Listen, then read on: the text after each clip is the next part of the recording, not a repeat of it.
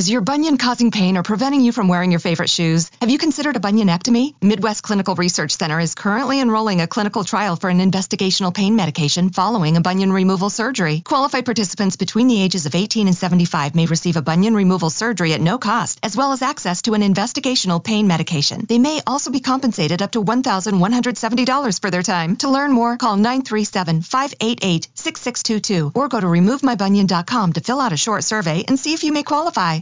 Carlos Alfredo, tu mamá vino por una semana. Ya hace un año que vive con nosotros. Hasta trajo sus gatos. ¿Y yo qué puedo hacer? Lo que puedes hacer, Carlos. ¿Y él quién es? Es Miguel, nuestro experto de TurboTax Live. Como tu suegra hace un año que vive con ustedes, you can claim her as a dependent y así obtener esa deducción de taxes extra. Hacer taxes puede parecer dramático. Por suerte, los expertos bilingües de TurboTax Live te ayudan a obtener el máximo reembolso sabiendo que tus taxes están bien hechos. You do your thing, we've got your taxes. Intuit TurboTax Live. La preparación de taxes y la aplicabilidad de las deducciones varían según el individuo. Bienvenidas a mi canal de novelas románticas, Audiokin. Estaré agradecida si te suscribes al canal, dejas un comentario y un me gusta. Comencemos con la narración de la novela cuyo título es Cinco años después de la pasión. Argumento. Primero llegó la pasión, luego el si quiero. Y después. El multimillonario griego Andros Kristalakis había sabido que su apasionado romance con Polly solo podía terminar de una manera, pasando por el altar. Él le había ofrecido todo un mundo de lujo mientras dirigía el imperio familiar, pero no podía darle nada más. En esos momentos, una Polly embarazada acababa de anunciarle que llevaba cinco años queriendo más. Viendo peligrar su matrimonio, Andros tenía que elegir entre tender puentes con su esposa o mantener las barreras levantadas mucho tiempo atrás para protegerse. Capítulo 1. El multimillonario griego e icono social Alexandros Kristalakis entró en el salón tras haber concluido un acuerdo internacional con una importante empresa estadounidense y se sorprendió al ver allí a su esposa, esperándolo. Al contrario de lo ocurrido al principio de su matrimonio, en esos momentos Pollana siempre era puntual. Ya no llegaba tarde nunca, ni era tan espontánea. Sus exuberantes demostraciones de afecto también habían desaparecido junto a su espontaneidad. Al principio, él había pensado que era porque estaba embarazada de su primer hijo, lo que implicaba una época difícil tanto física como psicológicamente, pero, tras dar a luz, Pollana no había recuperado esas viejas costumbres que a él tanto le habían gustado. No podía quejarse. Su esposa se había esforzado mucho en adaptarse a su nuevo modo de vida como esposa de un multimillonario griego, descendiente de una conocida familia.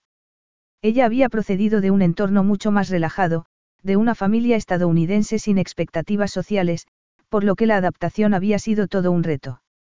Un reto que su increíble esposa había sido capaz de superar. A pesar de que, para empezar, no había hablado casi ni una palabra de griego, había asistido a eventos sociales y había apoyado causas dignas. Era de naturaleza abierta y cariñosa, así que enseguida se había ganado a los amigos y conocidos de Alexandros y se había hecho un hueco en la alta sociedad de Atenas sin tener que ceñirse únicamente a su papel como esposa. Era morena y tenía las piernas muy largas, estaba embarazada de seis meses de su segundo hijo y tan guapa como el día de su boda. Aunque su personalidad se hubiese visto en cierto modo apagada por la insistencia de la madre de Alexandros en que la llamasen Anna en vez de Polly. El vestido de color azul y hielo, color que solía utilizar con frecuencia, se ceñía a sus pechos, que habían crecido al menos una talla con el embarazo, y caía con elegancia sobre el vientre abultado. Su embarazo hacía que Alexandro se sintiese todavía más orgulloso que cuando conseguía cerrar un ambicioso trato. La miró con apreciación. Estás preciosa, Gine Camou. Para eso pagas esas cantidades tan desorbitantes a los estilistas, le respondió ella sin sonreír ni clavar en sus ojos su mirada azul cristalina. Ya casi nunca lo hacía con él. Todavía era cariñosa con otras personas, pero él tenía una esposa elegante que nunca hablaba cuando no debía ni reaccionaba sin pensar antes. Salvo en el dormitorio. Allí seguía siendo ese ser apasionado sin el que Alexandro sabía que no podría vivir. Había sabido que había algo especial entre ambos nada más conocerla. Así que le había pedido que se casase con él, en vez de casarse con la heredera griega con la que su madre había intentado emparejarlo desde que estaba en la universidad. Y ella le había dicho que sí, por supuesto. ¿Cómo no? Él había podido darle a Pollana una vida con la que jamás habría podido soñar. Sin embargo, no acababa de hacerle un cumplido por cómo le sentaban el caro vestido ni los diamantes que se había puesto para aquella cena familiar, ni tampoco por cómo se había recogido el pelo en un elegante moño, sino por cómo brillaba con el embarazo. A pesar de que parecía un poco cansada, seguía cortándole el aliento. No, se trata de ti, le aseguró. Ella se limitó a esbozar una sonrisa, como si el halago no la hubiese impresionado demasiado. En el pasado, había sonreído cuando Alexandros le había dicho lo guapa que estaba y él no sabía qué era lo que había cambiado, pero algo lo había hecho. Lo mismo que él, en algún momento, había perdido el privilegio de llamarla Agape Mou. Ella nunca le había pedido que no la llamase su amor, pero había hecho una mueca cada vez que había oído que la llamaba de ese modo, así que Alexandros había dejado de hacerlo. En su lugar la llamaba Gineka Mou, porque era su esposa. Hicieron el viaje en helicóptero hasta la casa en la que había pasado su niñez en silencio, cosa que no lo sorprendió. Salvo que llevasen auriculares, con el ruido de los rotores era imposible oírse salvo que hablasen a gritos. En el pasado, ella se habría hecho un ovillo a su lado y se habrían comunicado con la mirada, o con el cuerpo. Alexandros no recordaba la última vez que su esposa le había mostrado aquel afecto tan abierto fuera del dormitorio. Sus amigos casados ya le habían advertido que las cosas cambiaban con la rutina. Él había pensado que su matrimonio no cambiaría, pero, a pesar de haberse equivocado, no se arrepentía de haberse casado con aquella mujer.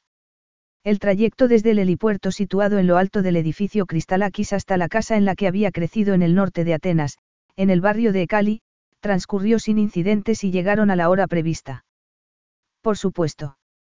Su madre lo saludó con dos besos en las mejillas, como era tradición, aunque Apollana no llegó a tocarle el rostro para no estropearle el maquillaje. Esta hizo lo mismo, con expresión perfectamente contenida. No como al principio de su matrimonio, que le había costado horrores disimular la antipatía que sentía por la otra mujer. En esos momentos, la expresión de Pollana era siempre serena.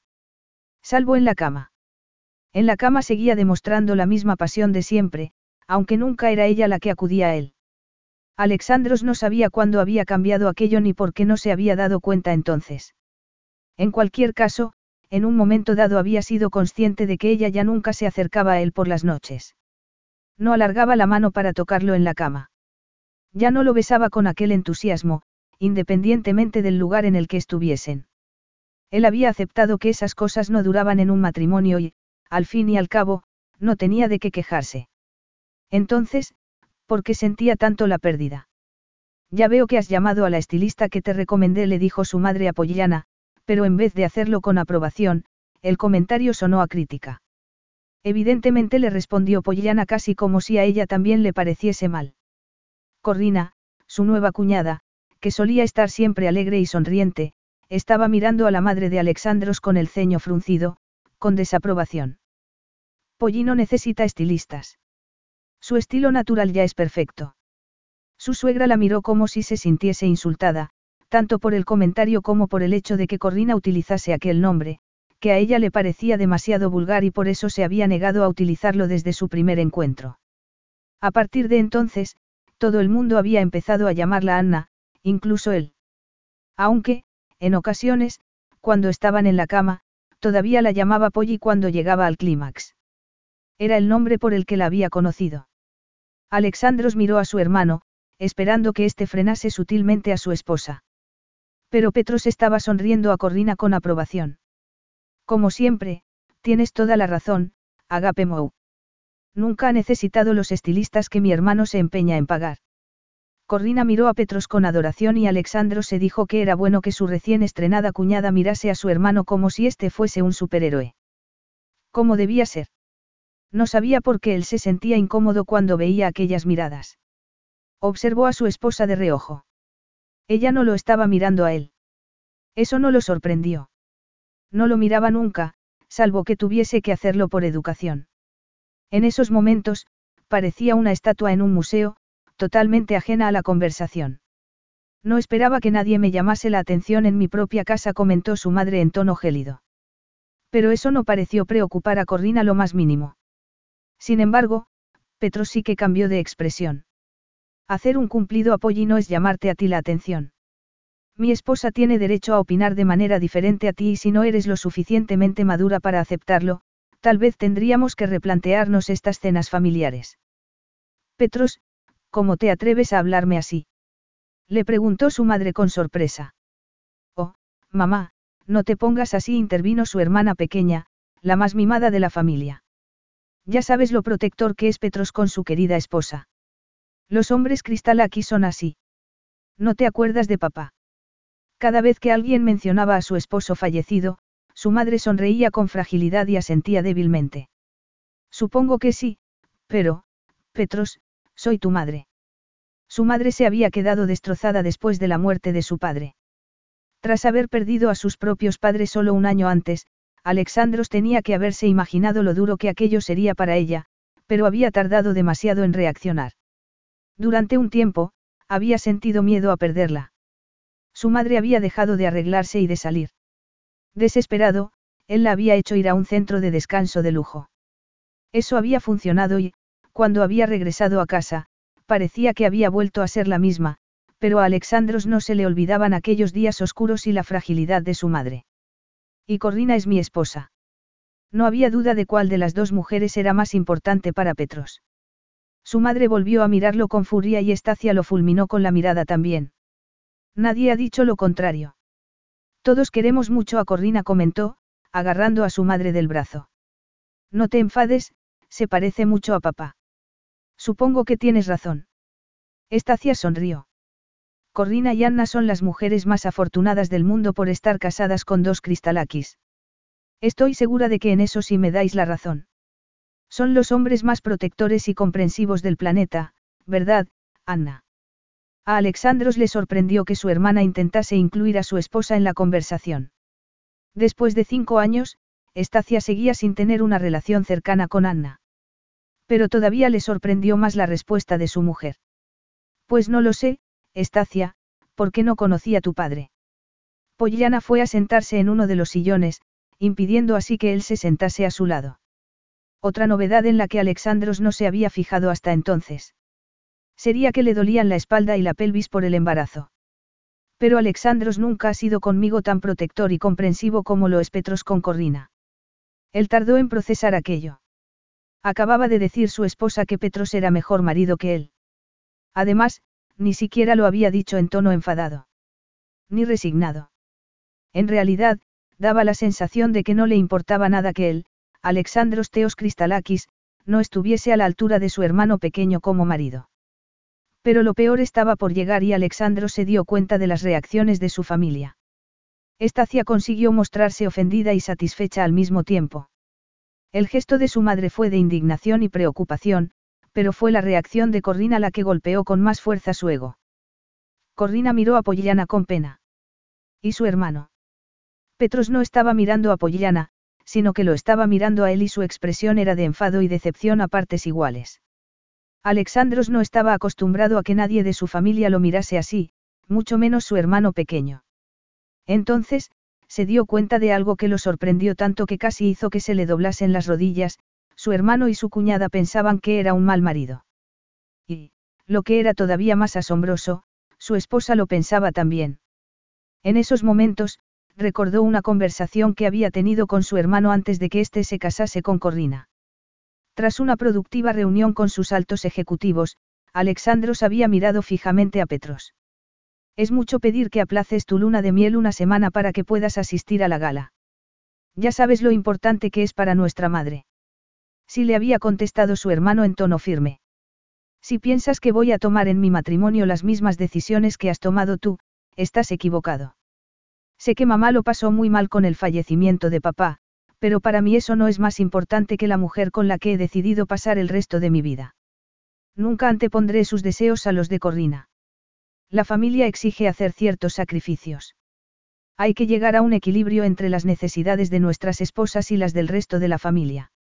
Para él tampoco había sido fácil ver la relación que tenían su madre y su esposa, pero nunca había dudado de la capacidad de Polly para defenderse sola. Petros había reído con amargura. Me estás diciendo que lo haga como tú. Exactamente. No, gracias. A mí me gustaría que mi esposa siguiese enamorada de mí dentro de cinco años. ¿Qué se supone que quieres decir con eso? Quiero decir que no voy a posponer mi luna de miel para hacer feliz a mamá. Entonces, Alexandros no había querido dar importancia a las palabras de su hermano, pero, en ese instante, no pudo evitar recordarlas. Lo había dejado de querer Pollana. En la cama, seguía respondiendo como una mujer enamorada. O como una mujer que lo deseaba, pero lo amaba. El amor no era un tema que lo hubiese preocupado al principio de su relación. Él la había llamado Agape Mou, pero raramente le había dicho que la amaba. Y ella tampoco se lo había pedido. Ni siquiera, cuando le había pedido que se casase con él. Por aquel entonces, Alexandros había pensado que, como él, Pollana tampoco había necesitado aquellas palabras.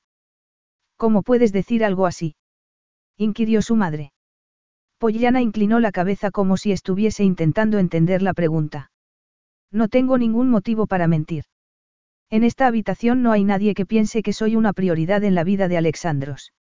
Lo dijo con firmeza y seguridad, como si no comprendiese por qué se mostraba ofendida su madre, o por qué debería ofenderse él. Entonces, como si no hubiese soltado aquella bomba, se giró hacia Petros y le preguntó. Habéis decidido quedaros un tiempo en el apartamento de Atenas. Su hermano respondió, incluyendo a su esposa en la conversación. Al parecer, iban a quedarse a vivir en el apartamento. Otra diferencia más entre Alexandros y Petros.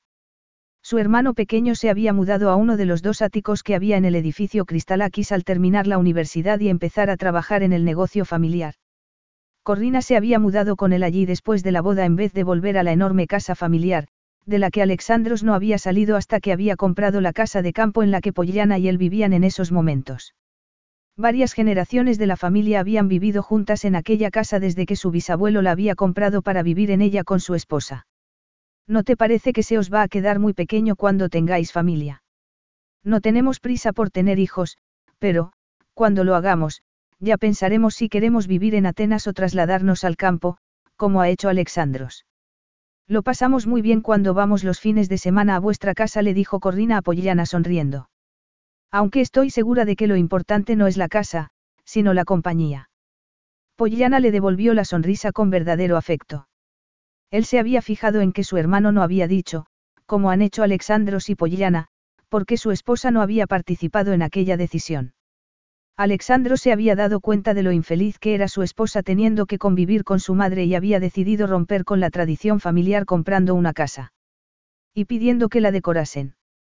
Su madre lo había convencido de que a Polly le gustaría la sorpresa, ya que la decoración no era algo que pareciese interesar a su esposa demasiado. Pero esta no se había puesto demasiado contenta al enterarse de que iban a vivir en el campo y que él iría y vendría todos los días a trabajar a la ciudad. De hecho, que Alexandros recordase, aquella había sido la última discusión que había tenido con su esposa. Alexandros no ha tardado en tener hijos, volvió a intervenir su madre. Corrina separó los labios para decir algo, pero sacudió la cabeza y los volvió a juntar. ¿Qué ibas a decir? Le preguntó Alexandros a su cuñada. No importa. Estamos en familia. ¿Puedes contarnos lo que estás pensando? Entonces, Corrina resopló. Iba a decir que si los embarazos fuesen tan complicados para ti como lo son para tu esposa, tal vez habrías esperado un poco más a tener hijos. Eso es ridículo, dijo su madre. Es la mujer la que tiene que enfrentarse a las dificultades de traer hijos al mundo. Eso no convierte a mi hijo en una persona egoísta por querer que su esposa le dé herederos. Mi esposa no ha dicho que Alexandros fuese egoísta, intervino Petros en tono enfadado. Sorprendentemente, en ese momento fue la mujer de Alexandros la que intentó calmar las aguas. A mí me encanta ser madre, le dijo a Corrina. Ya sabía que me exponía cuando accedí a tener un segundo hijo. Su esposa volvió a sonreír de verdad antes de mirar de nuevo a su madre. Estoy segura de que no pretendías criticar la decisión de Petros y Corrina de esperar a tener hijos. No, por supuesto que no dijo su madre. Aunque Alexandros no estaba tan seguro, y Petros tampoco lo parecía, pero Corrina consiguió relajarse de nuevo y sonrió a Pollana. Eres una madre maravillosa. Gracias. Elena es la alegría de mi vida. En el pasado, había dicho que él y su matrimonio eran lo que más feliz la hacía en la vida, pero ya hacía tiempo que Alexandros tampoco oía nada de aquello. Anunciaron que la cena estaba servida y eso evitó que hubiese más palabras tensas. Al pasar a la mesa, su esposa hizo el esfuerzo de hablar solo de temas sin importancia, y no entró a las claras provocaciones de su madre y de su hermana. Alexandro se preguntó si aquello siempre había sido así y él no había querido darse cuenta en pro de la paz familiar. Eran más de las diez de la noche cuando se subieron a la limusina que los llevaría hasta el helipuerto para poder volver a casa. Alexandros casi no esperó a que se cerrase la puerta para decirle a Pollana. No me puedo creer que le hayas dicho a mi familia que no soy un marido atento. La carcajada de esta lo sorprendió. ¿Acaso opinas lo contrario? Cuando te he descuidado. Inquirió él. Podrías mirarme cuando te hablo. Ella levantó la cabeza, más que enfadada, parecía cansada. ¿Cuándo no? Le preguntó ella. Eso no es cierto. Si tú lo dices. Pollana apoyó la cabeza en el asiento y cerró los ojos. ¿No te parece que es un tema digno de discutir? No sé si te has dado cuenta, pero ya hay pocos temas que me parezcan dignos de discutir contigo, Alexandros. No me gusta que digas que mi hermano es mejor marido que yo, admitió él. Jamás se me ocurriría comentar lo buen marido que es tu hermano. Has dicho que es más atento y considerado que yo. Si para ti eso significa ser bueno o malo, podrías tenerlo en cuenta, aunque ambos sabemos que no vas a hacerlo. ¿Qué quiere decir eso? Le preguntó él, dándose cuenta de que había levantado la voz. A ella no pareció importarle que casi le estuviese gritando, no se molestó en abrir los ojos ni en mirarlo. Si quisieras ser atento, lo serías. Si quisieras ser protector, lo serías. Si quisieras ser considerado, lo serías. Se interrumpió para quedarse pensando y, después, añadió. Ser considerado significa pensar en cómo afectan tus decisiones a los demás, y eso se te da bastante mal. Me paso el día tomando decisiones que afectan a miles de personas. Sí. ¿Y piensas que no me importa cómo les afecta? No. Puedo ser una persona considerada, le informó Alexandros, preguntándose cómo era posible que Pollana no se hubiese dado cuenta en sus cinco años de matrimonio. Con tu madre, tal vez. Vamos a discutir otra vez de por qué me pongo del lado de mi madre en vez de ponerme del tuyo. No, no pensé que estuviésemos discutiendo, le dijo ella suspirando, todavía con los ojos cerrados. Estoy cansada. ¿Qué quieres que te diga exactamente, Alexandros? Que no soy un mal marido, le pidió él. Ella por fin giró la cabeza y abrió los ojos para fulminarlo con la mirada. Alexandros, estoy embarazada de seis meses y tengo una hija de tres años. Aunque no tuviese que asistir a todos esos eventos benéficos a los que me haces ir, ya estaría agotada. No cansada, agotada le dijo ella, apoyándose una mano en el vientre, pero tú sigues insistiendo en que atienda a una estilista para asistir a tus desagradables cenas familiares que, además, hacen necesario un incómodo trayecto en helicóptero de 50 minutos. No pensé que te resultase tan pesado. Aunque sabía que tenía que haberse dado cuenta. Se maldijo. Por supuesto que no. Y, aunque te hubieses dado cuenta, no te habría importado. Nunca, en cinco años de matrimonio, has tomado una decisión pensando en mi felicidad, ni siquiera en mi bienestar. No eres un mal marido, Alexandros, eres un marido horrible. Él guardó silencio después de aquello. Si tan horrible soy, ¿por qué sigues casada conmigo? Le preguntó por fin. ¿Por qué hice unas promesas ante Dios y no voy a incumplirlas? Además, tenemos una hija. Desde que me quedé embarazada dejé de pensar solo en mi felicidad. Entonces, ¿seguirías casada conmigo en cualquier circunstancia? Le preguntó él. No, en cualquier circunstancia, no. ¿Y qué invalidaría esos votos? Le preguntó. Malos tratos. O una infidelidad. Así que eso es lo único que hago bien, no maltratarte ni ser infiel. Más o menos suspiró ella. Y eres bueno en la cama. No eres un amante egoísta. Pero sí era egoísta en otros aspectos de la vida. Alexandros no supo cómo responder a aquello. Capítulo 2. Llegaron al helipuerto y Alexandro se alegró de poder interrumpir aquella discusión. Observó a su esposa salir del coche y se fijó en lo cansada que parecía. ¿Por qué no se había dado cuenta antes? Ya había tenido aquellas ojeras antes de salir de casa y caminaba más despacio de lo normal. Se maldijo y la tomó en brazos para llevarla hasta el helicóptero. Ella no protestó, de hecho, lo sorprendió relajándose entre sus brazos. Significaba eso que confiaba en él. O era sencillamente que estaba agotada. Una vez en el helicóptero, Alexandro se quitó la chaqueta y la tapó. Is your bunion causing pain or preventing you from wearing your favorite shoes? Have you considered a bunionectomy? Midwest Clinical Research Center is currently enrolling a clinical trial for an investigational pain medication following a bunion removal surgery. Qualified participants between the ages of 18 and 75 may receive a bunion removal surgery at no cost, as well as access to an investigational pain medication. They may also be compensated up to $1,170 for their time. To learn more, call 937-588-6622 or go to removemybunion.com to fill out a short survey and see if you may qualify. Now through February 2nd, join a clean and spacious Planet Fitness for zero enrollment and only $10 a month. With tons of equipment and free fitness training, it's the perfect place for everybody to work out. Even me, mother of very fussy triplets and one very colicky husband. Especially you, Supermom. You'll release endorphins and have more energy. I remember having energy. Start feeling spectacular today. Join in club or at planetfitness.com. Zero enrollment, $10 a month, cancel anytime. Deal ends February 2nd. See club for details. Pollyanna tampoco protestó, sino que se relajó a su lado y se quedó dormida casi al instante. De acuerdo, estaba agotada. Ni siquiera se despertó cuando llegaron a casa y volvió a tomarla en brazos para llevarla hasta su dormitorio. Allí, Alexandros la desvistió por primera vez sin pensar en sexo. Se dijo que, pensase lo que pensase ella, sí que le importaba su bienestar. Por supuesto que sí. Era su esposa y, aunque no se lo dijese casi nunca, la amaba. Le quitó las horquillas del pelo y buscó toallitas desmaquillantes para hacer algo que no había hecho nunca, limpiarle con cuidado los restos de un maquillaje que a ella no le gustaba llevar. Entonces, ¿por qué se maquillaba? Porque él le había dicho que era lo que se esperaba de la esposa de Alexandros Kristalakis, uno de los hombres más poderosos de Grecia, y del mundo entero. Él había pensado que la estaba ayudando a encajar en un mundo en el que no tenía experiencia, aunque tal vez sus consejos, más que consejos, habían sido exigencias.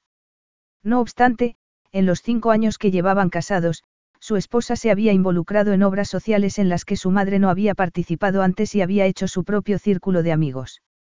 Terminó de prepararla y la metió en la cama. Poco después se metió él también y la abrazó. Andros susurró ella contra su pecho, dormida.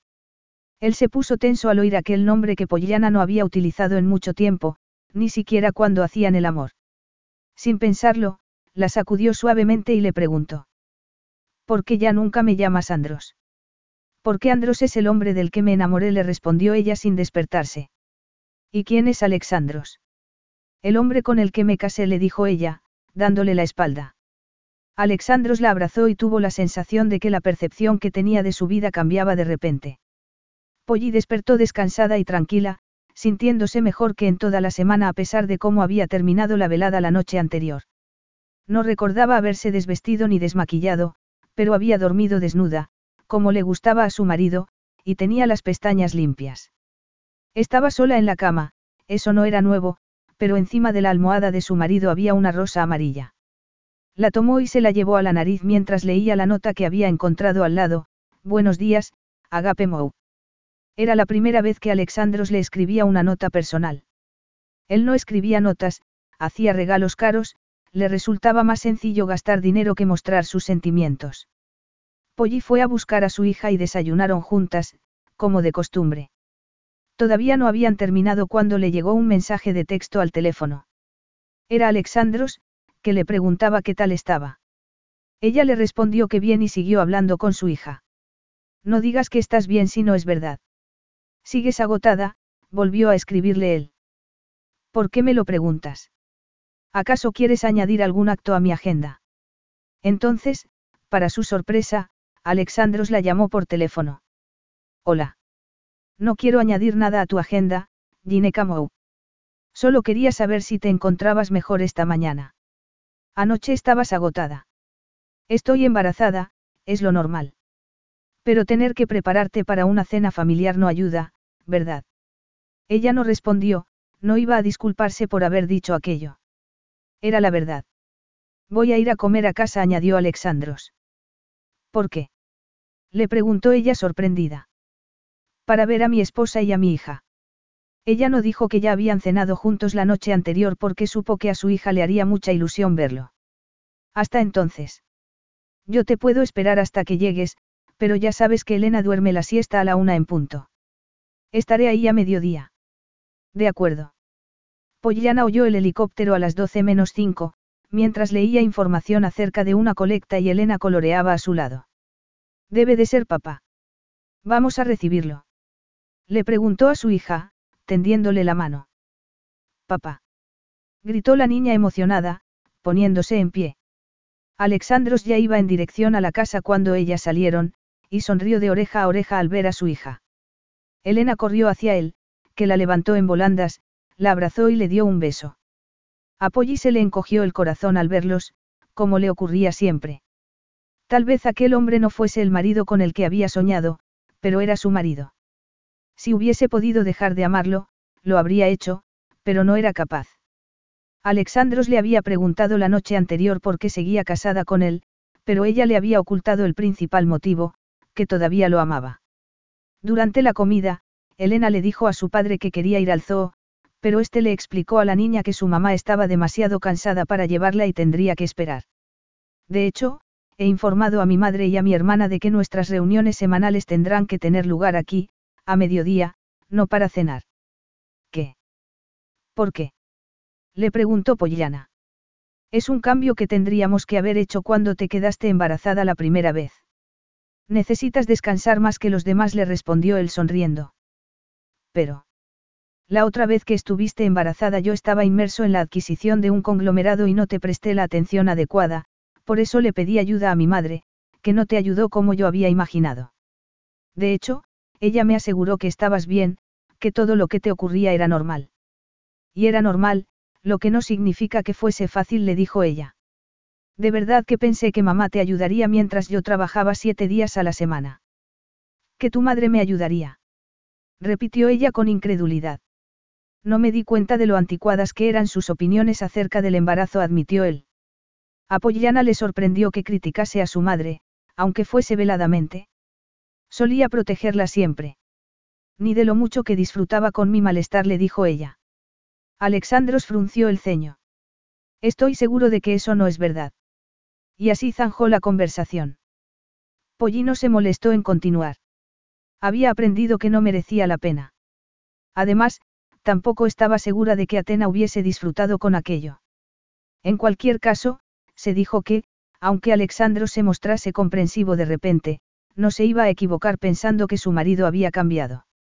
Atena Cristalaki se había puesto furiosa cuando se había casado con una desconocida norteamericana en vez de con la bella aristócrata griega que ella le había elegido.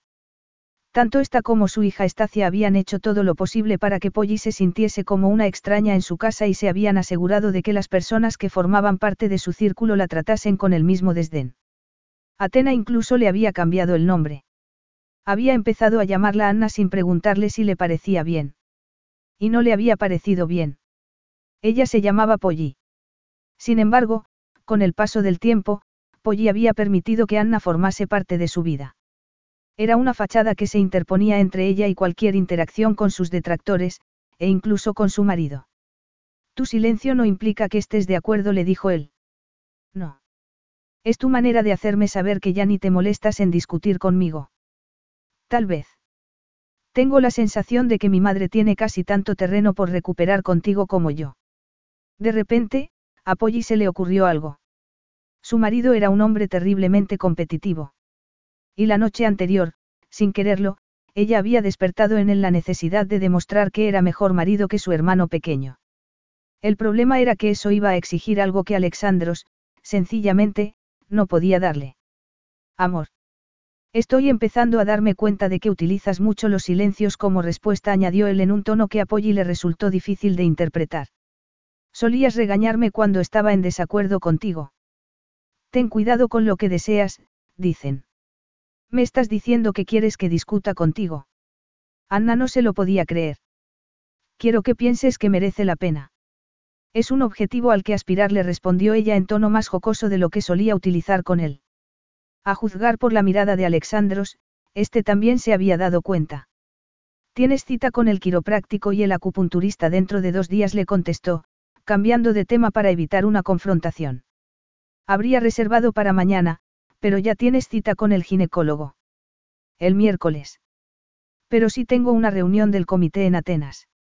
Se te ha olvidado que iba a ir en el helicóptero contigo.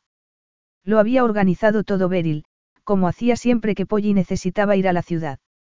Polly volvería después a casa en coche, con un conductor, tras haber comido con su ocupado marido. Era uno de esos lujos que disfrutaba, pasar tiempo a solas con Alexandros durante el día.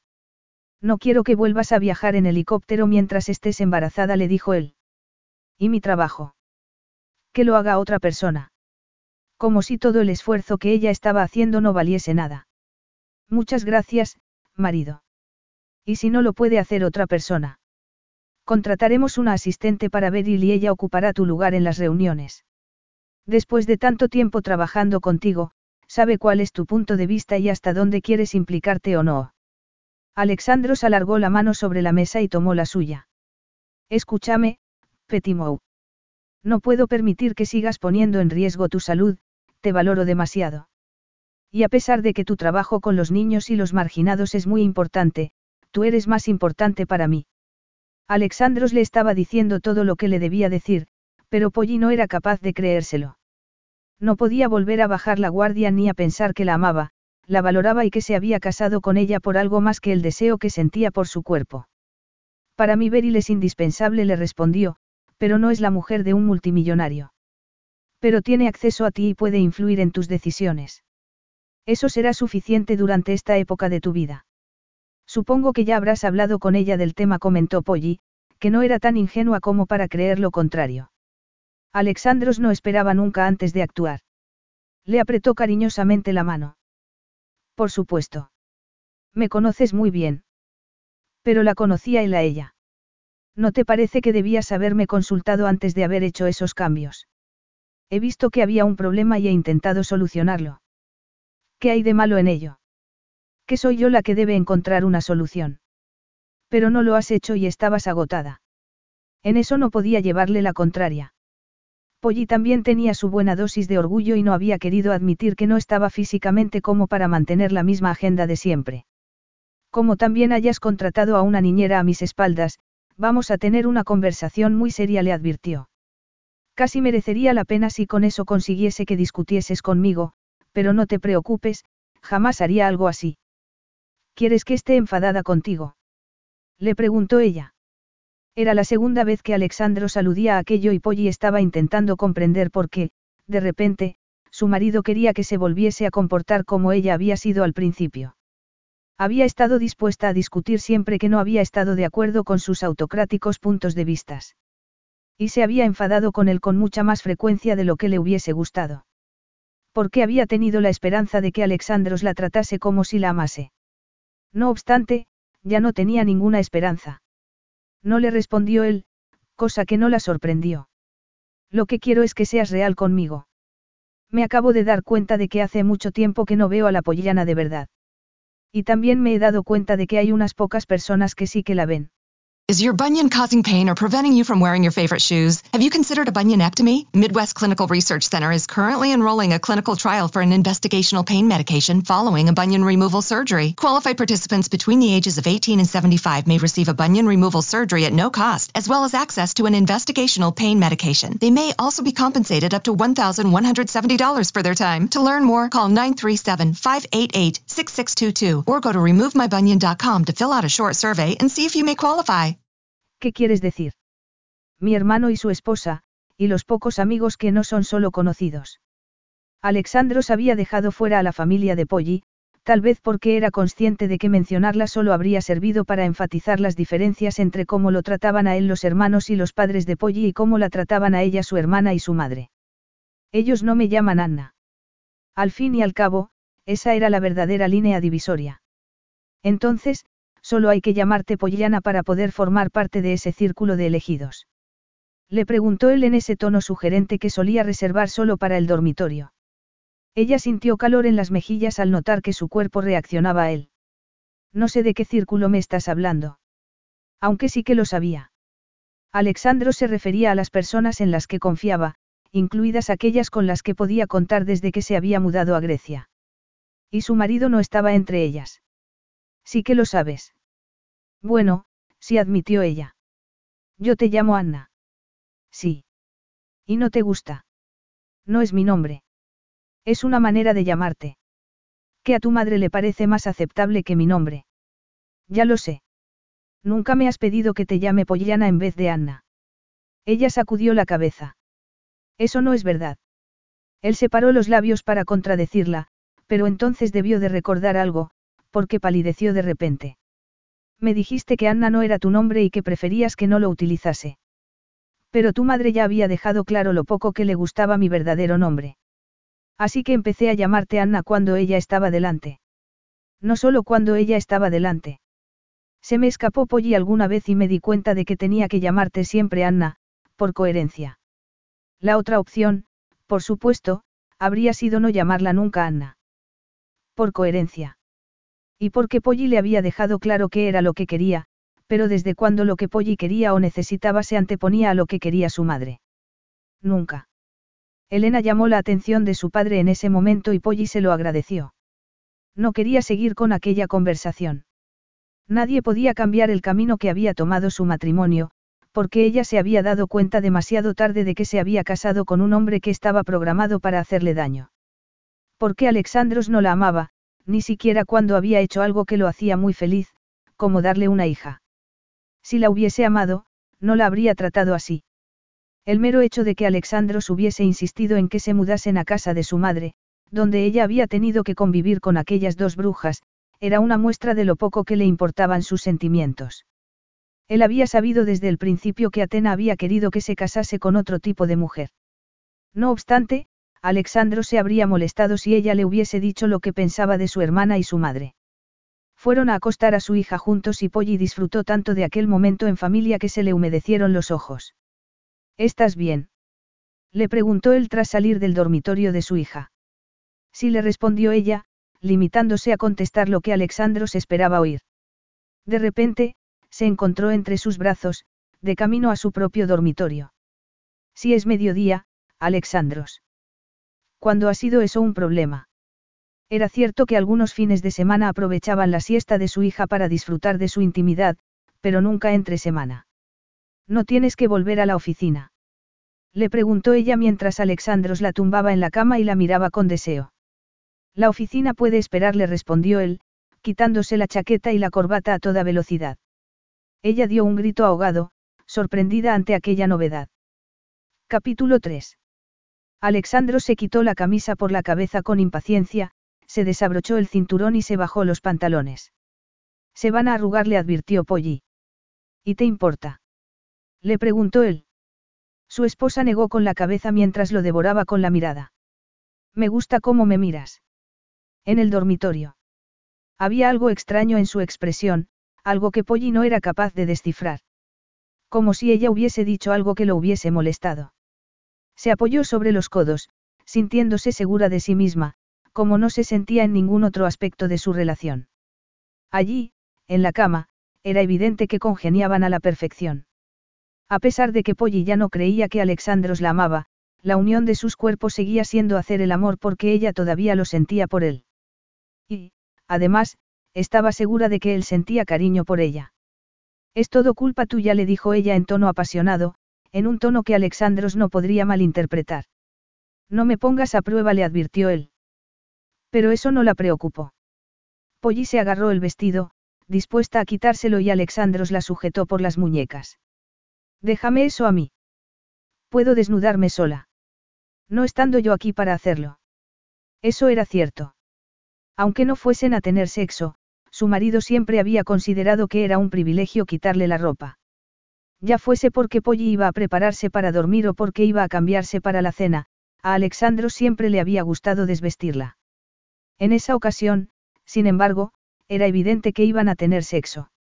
La tensión sexual podía palparse en el ambiente. Alexandros estaba completamente excitado. La tomó de las manos para hacer que se pusiese en pie, le hizo girarse y le bajó la cremallera del vestido, dejando al descubierto unas curvas exageradas por el embarazo. Después, se tomó su tiempo acariciándola lentamente antes de quitárselo. ¿Ahora quién está jugando con quién, Alexandros? Le preguntó ella. Tu marido. En eso tienes razón, eres mi marido. Y siempre lo seré, le aseguró él. Jamás te tocará nadie más así. Te veo muy posesivo. ¿Por qué eres mía? Y tú mío, le recordó ella. Ambos llevamos las alianzas a juego. Él apoyó los labios en la base de su cuello, haciendo que Polly dejase de pensar. Alexandro sabía cuáles eran sus puntos débiles y, al parecer, estaba decidido a pasar por todos. Cuando quiso darse cuenta, Polly estaba desnuda sobre la cama, con la cabeza de su marido entre las piernas, haciéndola retorcerse del placer. Pero ella quería más. Alexandros, venga. Él acarició su clítoris con la lengua y la hizo llegar al orgasmo antes de incorporarse y colocar su erección en la entrada de su sexo húmedo e inflamado. La penetró, llenándola y dándole todavía más placer. Empezó a moverse en su interior despacio y Polly notó que su cuerpo volvía a prepararse para un segundo clímax. En esa ocasión llegaron al final juntos y el gemido de Alexandro se mezcló con su grito de placer. Después, él la abrazó con fuerza. Ella frotó el rostro contra su pecho y le dio un beso. Ha estado bien, comentó.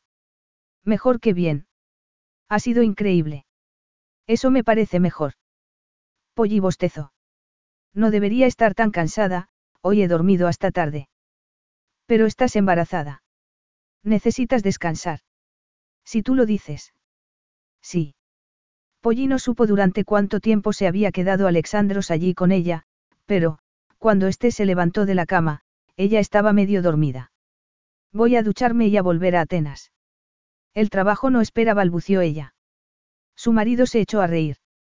Pues esta tarde ha tenido que esperar por mi esposa. Ella sonrió al oír aquello y se quedó dormida con el ruido de la ducha de fondo. Cuando despertó, varias horas después, se enteró de que Alexandros había dado estrictas instrucciones a sus empleados de que nadie la molestase. Beryl se había ocupado de las llamadas y Dora había cuidado de Elena hasta que había llegado Ero. Todo había sido organizado por su marido multimillonario antes de marcharse a Atenas. Polly se levantó con el tiempo justo para poder cenar con su hija y no le sorprendió que el ama de llaves la informase de que Alexandros no llegaría a tiempo de cenar con ellas. Elena preguntó por él, pero no pareció disgustarse cuando le dijeron que su papá iría después a verla a la cama. Y llegó justo en el momento en el que la niña se estaba acostando, así que Polly no se disgustó tampoco. A la mañana siguiente, Polly se quedó de piedra al ver que su marido estaba sentado a la mesa del desayuno junto con Beryl y Elena. Me he quedado para poder acompañarte al ginecólogo, anunció, como si mereciese una medalla por ello. Me dijiste que no tenías tiempo. ¿Cuándo he dicho yo eso? Cuando me quedé embarazada de Elena. Entonces, todo era diferente. Porque tenías mucho trabajo. Él asintió y se ruborizó. No le gustaba pensar en aquella época más que a ella, pero por otros motivos. Hace falta que te recuerde que estoy embarazada de seis meses. Las cosas cambian.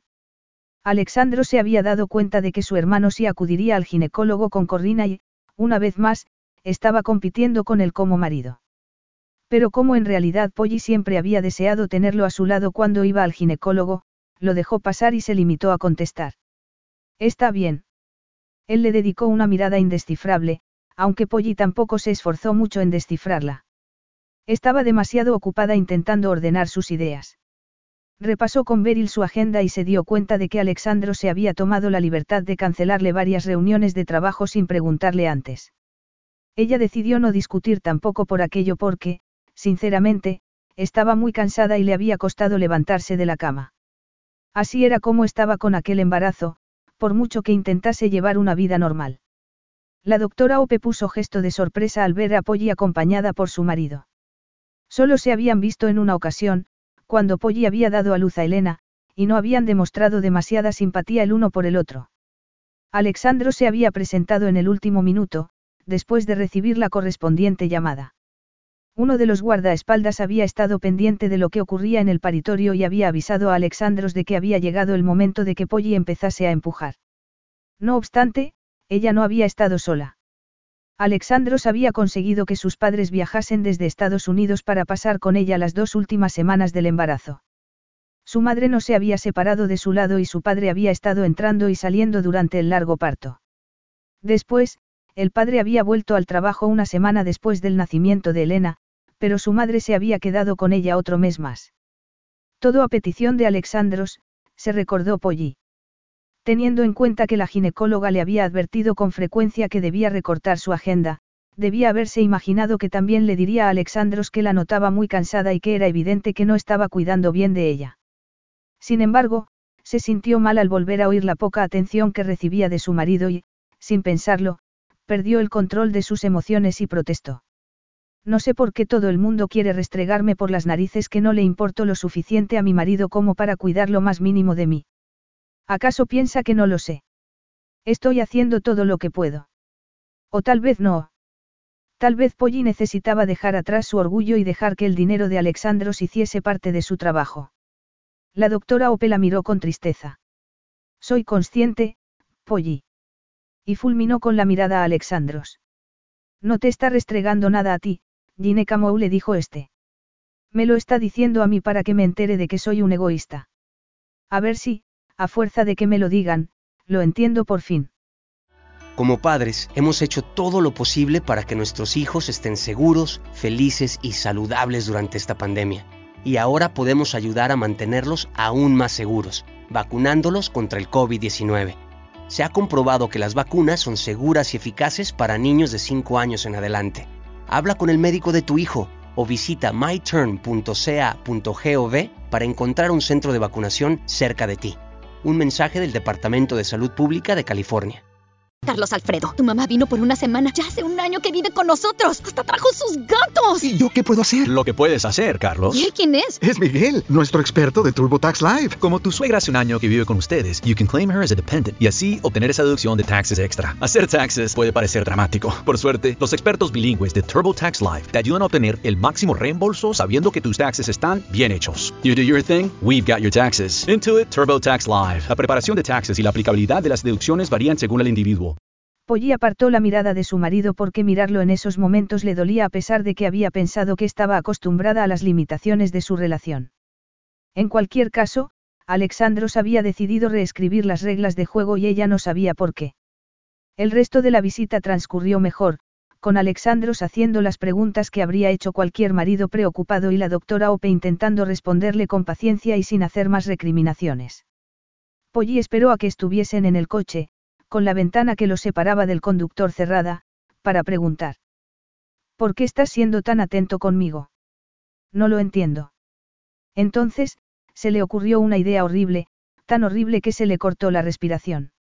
Se sentó muy recta, con todo el cuerpo en tensión, y lo acusó. ¿No será que tienes una amante y no quieres que me divorcie cuando me entere? No le respondió él, mirándola casi como si se fuese a echar a reír, pero poniéndose serio después. No. Polly, no he estado con ninguna otra mujer desde que tuve mi primera cita contigo. Puedo creerte. ¿Acaso te he mentido alguna vez? Sí le respondió ella sintiéndose dolida. Tu hermana ya me lo advirtió, pero pensé que lo que me estaba diciendo era una tontería.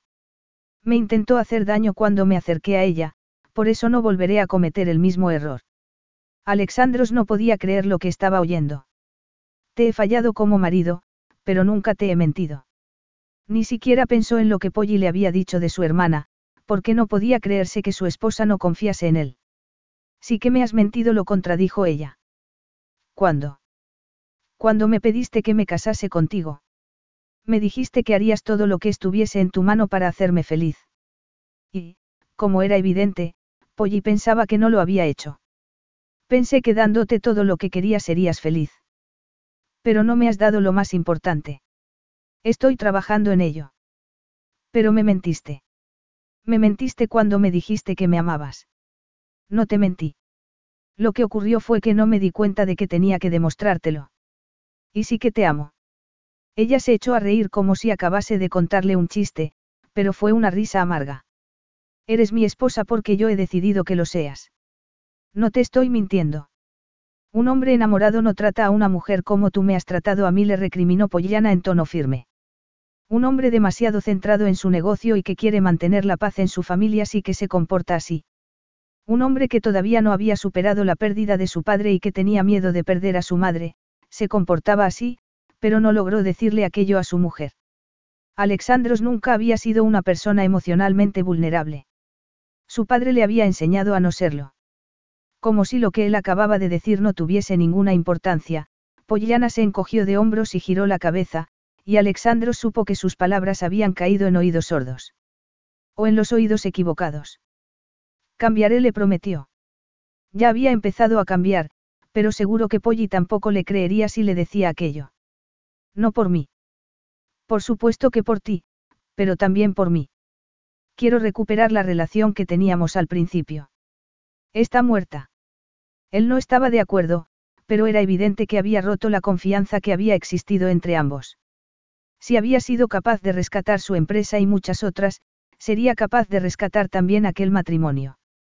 El miércoles, mientras repasaban su agenda durante el desayuno sin la inesperada presencia de Alexandros, Beryl le dijo a Polly que no se preocupase por las citas con la ginecóloga porque Alexandros lo había organizado todo para que fuese la doctora la que se desplazase. Podrían utilizar la camilla para masajes que había en el gimnasio. Ella se preguntó si Alexandro sabría que ella había dejado de hacer deporte después del segundo mes de embarazo. Y se recordó que no le importaba. Que ella iba a hacer lo necesario para mantener la paz, pero nada más. La vida que ella se había creado en Grecia era, al parecer, como Alexandros había esperado, aunque eso no era del todo verdad. Formaba parte de varios comités benéficos, pero no de los más populares, sino de los que a ella le interesaban de verdad. Y la mayoría de estos no organizaban las espectaculares fiestas a las que a su suegra y a su cuñada tanto les gustaba asistir. Y había hecho amigas en esos comités, amigas que de verdad sacrificaban su tiempo y dinero por causas en las que creían. Polly se vestía con ropa de diseñador y tenía chofer, tal y como quería Alexandros, pero dos veces al año donaba parte de su vestidor en subastas benéficas y solo compraba lo estrictamente necesario. Su chofer era un veterano de guerra retirado con una discapacidad que le permitía conducir, pero que le dificultaba encontrar otro trabajo.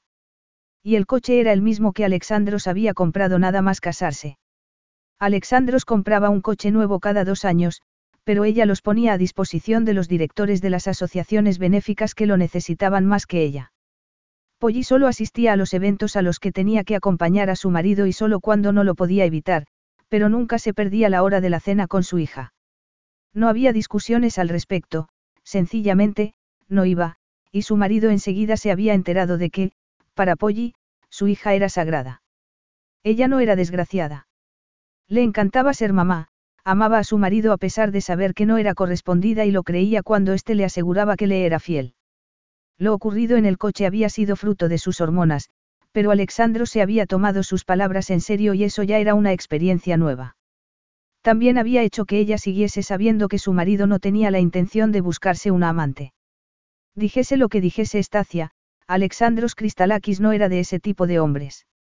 Él nunca incumplía su palabra a propósito y si Polly no confiaba en él no era porque pensase que Alexandros le mentía, sino porque le había mentido sin querer, y eso le parecía todavía más peligroso. Polly sabía que Elena y ella eran muy importantes para él, por no decir lo más importante. Y eso ya era más de lo que tenían muchas mujeres. Tal vez no tuviese en la vida todo lo que quería, ni lo que había creído tener al casarse con el multimillonario griego, pero no tenía una mala vida. Miró a su hija, que estaba sentada al otro lado de la mesa, y sonrió. No, no tenía en absoluto una mala vida. Polly y Elena estaban en la piscina de agua salada, jugando un rato antes de la comida, cuando Polly vio acercarse un helicóptero. Era el helicóptero de Alexandros, pero ella estaba segura de que no era su marido quien viajaba en él. Debía de ser el fisioterapeuta, aunque todavía faltaban dos horas para la cita. Podía haber salido del agua, pero sabía que había un ama de llaves que se ocuparía de recibir a quien acabase de llegar. Así que siguió jugando con Elena y se olvidó del helicóptero. Vaya, qué vista tan bonita oyó decir en tono alegre a sus espaldas. Ella miró hacia donde acababa de aparecer su marido. Alexandros. ¿Qué estás haciendo aquí? Al tiempo que le hacía la pregunta, su hija se dio cuenta de la presencia de su papá y echó a nadar hacia su padre. Papá. Él se inclinó hacia adelante para sacar a su hija del agua como si no le importase el efecto del agua salada en el traje. Una criada se acercó con una toalla para envolver a la niña y Alexandro sonrió a Polly de oreja a oreja. Voy a comer con mis dos chicas favoritas y, luego, trabajaré el resto del día desde casa. Polly se quedó boquiabierta. De verdad. Sus dos chicas favoritas. No se lo podía creer. No si tu hermana y tu madre aparecen en la ecuación, replicó sin poder evitarlo. Y enseguida cerró la boca y apretó los labios con fuerza. En vez de enfadarse, como había ocurrido en otras ocasiones, su marido volvió a dedicarle una arrebatadora sonrisa. No tenéis competencia, Gine Camou. Tú eres mi esposa y Elena es mi hija, y para mí no hay nada más importante en el mundo. ¿Desde cuándo? Él volvió a sonreír, sacudió la cabeza y respondió. ¿Vas a salir del agua? Pensaba que Elena tenía que comer para poder echarse la siesta. Sí, por supuesto. Solo íbamos a quedarnos jugando diez minutos más. Pues quédate donde estás, me encanta lo que veo. Ella bajó la vista a su abultado vientre y se preguntó cómo era posible que a Alexandros le gustase así. Después, decidió que podía aprovechar la oportunidad para nadar un par de largos sin tener que estar pendiente de la niña. ¿Estás seguro de que te puedes ocupar tú de Elena? Por supuesto. Ella no se lo volvió a preguntar, se dio la media vuelta y se zambulló en el agua para nadar un poco antes de salir de la piscina. Podía haberse quedado un rato más, pero no pudo evitar querer formar parte de la bella estampa creada por su marido, que se había quitado la chaqueta del traje y la corbata, y su hija, que charlaban animadamente en una de las tumbonas que había cerca de la piscina. A Polly no le gustó tener que romper aquel momento, pero tenía que hacerlo antes de que Elena estuviese demasiado cansada. Cariño, tienes que vestirte para comer. Pero mamá. Protestó Elena. Ven. Dora te ayudará a vestirte mientras yo ayudo a mamá, le dijo Alexandros. ¿Me vas a ayudar a vestirme a mí? Le preguntó Polly. Él la miró con deseo. Alexandros la tomó en brazos y la llevó hasta la habitación. ¿Cómo es que has venido a casa tan pronto? Le preguntó ella al llegar allí. Porque quería, le respondió él, dándole un beso en los labios. Como siempre, Polly no pudo resistirse a él. No era capaz de resistirse a la atracción que había entre ellos, ni a la conexión emocional que sentía con Alexandros cuando estaban en la intimidad, aunque supiese que esta última no fuese correspondida. De haberlo sido, Alexandros no habría pasado tanto tiempo viajando, porque, por ella, no habrían dormido ni una sola noche separados. Él la abrazó y apretó la erección contra su cuerpo todavía mojado y Polly solo deseó tumbarse en la cama con él. Alexandros le bajó el bañador, dejando los pechos erguidos al descubierto y juró antes de acariciárselos. Eres preciosa. Estoy gorda, le dijo ella. Y perochos, enquios, dicos mou. Cuando se habían casado, Polly no hablaba griego, pero enseguida se había puesto a aprenderlo. Porque vivía en Grecia y necesitaba comunicarse, pero, sobre todo, para saber si lo que le decía Alexandros era que la amaba. Aunque no fuese así, cuando le dedicaba otros apelativos cariñosos también le llegaban al corazón. Preciosa. Embarazada. Mía. Tú ya admitió ella sin ningún problema porque era así. Dicos Mou. Giapanta. Para siempre. Polly suponía que sí, pero no lo dijo. Tenemos que vestirnos, comentó en su lugar. Yo necesito cambiarme y tú, una ducha la corrigió él. Pero Polly negó con la cabeza. Me ducharé después de comer, si no, vamos a llegar tarde. Podemos llamar y pedirle a Dora que le dé la comida a Elena, Gine Camou. No, nuestra hija nos está esperando, le respondió ella. No sería justo para Elena. ¿Y qué hay de nosotros? Es justo que tengamos que ir a comer cuando lo que deseamos es hacer otra cosa. Después tendremos todavía más ganas, le dijo Polly. Si nos damos prisa, podremos ducharnos juntos después de comer y antes de mi cita. Después de comer con nuestra niña, nos tomaremos el tiempo que sea necesario. Los demás podrían esperar al multimillonario y a su esposa. Polly volvió a negar con la cabeza. Elena estuvo muy contenta durante la comida, pero, después, se negó a dormir la siesta. No estoy cansada, mamá. Necesitas descansar, cariño. Pero papá se habrá marchado cuando me despierte, protestó la pequeña con los ojos llenos de lágrimas. Alexandro se puso en pie, tomó a su hija en brazos y le prometió tanto en griego como en inglés que estaría allí cuando despertase de la siesta. Elena se puso a llorar todavía más y Alexandros miró a Polly sin saber qué hacer. No sé por qué está llorando así, admitió ella. A ver, cielo, cuéntanos qué te pasa.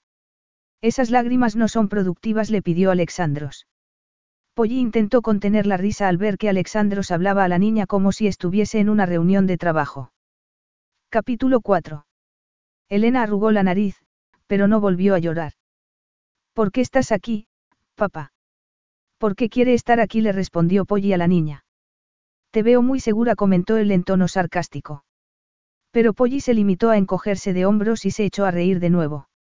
Si no parecía muy convencida era porque ella tampoco entendía por qué su marido había ido a comer a casa dos días seguidos. Sí, porque quiero, le aseguró él a Elena. Mamá, estás enferma. No, ya te lo he explicado, cariño. Mamá está haciendo otro bebé. Lo tengo dentro de la tripa, pero no estoy enferma. Pero papá está aquí. Sí. Papá solo viene a la cena. Y también come con nosotras los fines de semana, ¿recuerdas? A veces. Alexandros torció el gesto al oír las dos últimas palabras. Ahora voy a estar más en casa. Os echo de menos a mamá y a ti, Coristimou. Polly pensó que eso sí que era una novedad. Y no estaba segura de que fuese verdad. Su hija tampoco parecía convencida. La mamá de Faire se puso enferma y su papá tiene que cuidar de ella, aventuró la pequeña. ¿Quién es Faire? Preguntó Alexandros, completamente perdido. Una amiga de tu hija intervenido Polly antes de mirar de nuevo a su hija. Yo no estoy enferma, cariño. Te lo prometo. Pero papá está aquí. Y nunca está aquí para comer. Solo viene por la noche. Tú estás aquí siempre y no quiero que te vayas, mamá lloriqueó de nuevo Elena. Alexandro sentó a la niña en el regazo de Polly y él se arrodilló para abrazarlas a las dos. Nadie se va a ir a ninguna parte. Mamá no está enferma, le prometió a la niña. Tardaron un rato, pero consiguieron que Elena se quedase dormida, en la cama de matrimonio, entre ellos dos. No era la primera vez que dormían los tres juntos, pero no ocurría con frecuencia. Pollino echó de menos estar a solas con su marido porque aquel era un momento muy especial. Además, ella también necesitaba descansar y enseguida se le cerraron los ojos. Despiértame cuando sea hora de ver al fisioterapeuta, le pidió a su marido, que seguro que se iba a levantar enseguida para ponerse a trabajar. Sin embargo, cuando Polly se despertó, Alexandro seguía allí. No te has ido, comentó ella, sonriendo. El hecho de que a ambas os sorprenda tanto tenerme aquí no dice mucho a mi favor, admitió él. Polly no estaba acostumbrada a que su marido se autocriticase así. Quiso llevarle la contraria, pero sabía que tenía razón. ¿No me vas a decir que no es verdad? Le preguntó él. Tu familia y tu negocio siempre han sido lo primero. Vosotras dos sois mi familia. Por supuesto, pero... No hay pero que valga. Elena y tú sois la única familia sin la que no puedo vivir. Es que no lo sabes. Lo cierto es que no admitió ella, pensando que todavía faltaba que Alexandros les demostrase aquello. No me crees, comentó él. No le dijo Polly. No merecía la pena mentir y, además, no era su estilo. Alexandro se levantó de la cama y fue al otro lado para ayudarla a levantarse también. Primero tienes fisioterapeuta, Agape Mou. Polly se quedó todavía más sorprendida al ver que Alexandro se quedaba con ella durante el masaje y la sesión con el acupuntor. Cuando hubo terminado, Polly se tumbó junto a la piscina con un vaso de agua y observó cómo su marido enseñaba a su hija a nadar. Ella no sentía ningún dolor ni náuseas por primera vez en varias semanas, y decidió disfrutar del momento. No solían pasar mucho tiempo en familia en la piscina, ni siquiera los fines de semana. Era un momento que Elena y ella solían compartir entre semana, las dos solas, como tantas otras cosas. Ese fin de semana organizaron una comida familiar en casa. Petros y Corrina llegaron con Atena y Estacia en helicóptero, pero llegaron a la casa antes que las otras dos mujeres. Hoy estás radiante y descansada, Polly comentó Petros tras darle dos besos en sendas mejillas. ¿Dónde está mi sobrina? Durmiendo la siesta, para que esté en forma cuando lleguen tu madre y tu hermana, le respondió Polly mientras abrazaba a su cuñada. Veo que la vida de casada te sienta muy bien. Estás preciosa. Corrina iba vestida con un elegante vestido de verano, pero fue el gesto de felicidad de la heredera griega lo que hizo sonreír a Polly. Y tú pareces menos cansada que la última vez que nos vimos. ¿Cómo te encuentras? Muy bien. Las sesiones de fisioterapia me están ayudando. Todavía estoy sorprendida de que Alexandros haya pensado en eso. Si estuvieses embarazada de su segundo hijo, ¿acaso no haría mi hermano todo lo que estuviese en su mano para que estuvieses lo más cómoda posible? Intervino Alexandros, mostrándoles que había estado escuchándolas al mismo tiempo que saludaba a su hermano. Corrina se ruborizó y lanzó a Polly una mirada cómplice. Luego, sonrió a su cuñado. Por supuesto, pero medicina holística. De verdad. Hace miles de años que se emplea. Bueno, sí. A mí me está funcionando, admitió Polly, apoyando una mano en el brazo de Alexandros. Me encuentro mejor que en todo el embarazo. Él la agarró por la cintura casi con brusquedad, algo poco habitual, ya que era un hombre que solía moverse siempre con elegancia, y la apretó contra su cuerpo. Polly dio un grito ahogado, impactada más de lo debido por aquel gesto. Debía de ser por las hormonas del embarazo.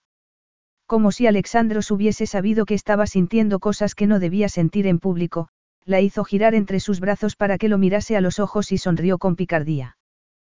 ¿Te encuentras bien, Petimou? Polly tragó saliva y asintió.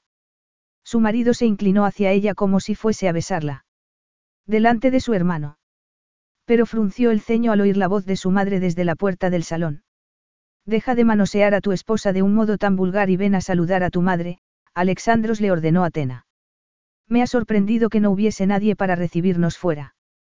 Su esposa se puso tensa en ese mismo instante e intentó apartarse de él, que no tenía intención de dejarla marchar. Todavía no le dijo. Pero balbució Polly, mirándolo como si se hubiese vuelto loco. Tu madre te demanda. Y yo quiero un beso, le contestó Alexandros, sin esperar a que su esposa respondiese para inclinarse y tomar sus labios. Pollana no dijo nada, pero volvió a relajarse y le devolvió el beso. De verdad, Alexandros, mira que besar a tu esposa embarazada en público. Polly se puso tensa al oír a su hermana recriminarle el gesto y Alexandro solo permitió entonces que retrocediese, pero le acarició la mejilla y, haciendo caso omiso de su madre y su hermana, le dijo. Me resultas irresistible, Agape Mou, pero resistiré. ¿Quieres ir a buscar a Elena? Pollana asintió, su expresión era una mezcla de confusión y felicidad. Él se giró hacia su hermana y, antes de que Pollana hubiese salido de la habitación, le dijo. Besaré a mi bella esposa cuando quiera y haya quien haya delante. No deberías actuar como una gata celosa solo porque tú no tengas quien te haga lo mismo. ¿Cómo me puedes decir algo así? inquirió Estacia, con los ojos húmedos de repente. Cinco años antes, Alexandro se habría disculpado inmediatamente y le habría prometido que, para él, era la mejor del mundo. Por entonces, ambos habían estado llorando la pérdida de su padre y él había asumido su nuevo papel como cabeza de familia con entusiasmo. No obstante, Alexandros había crecido y cambiado.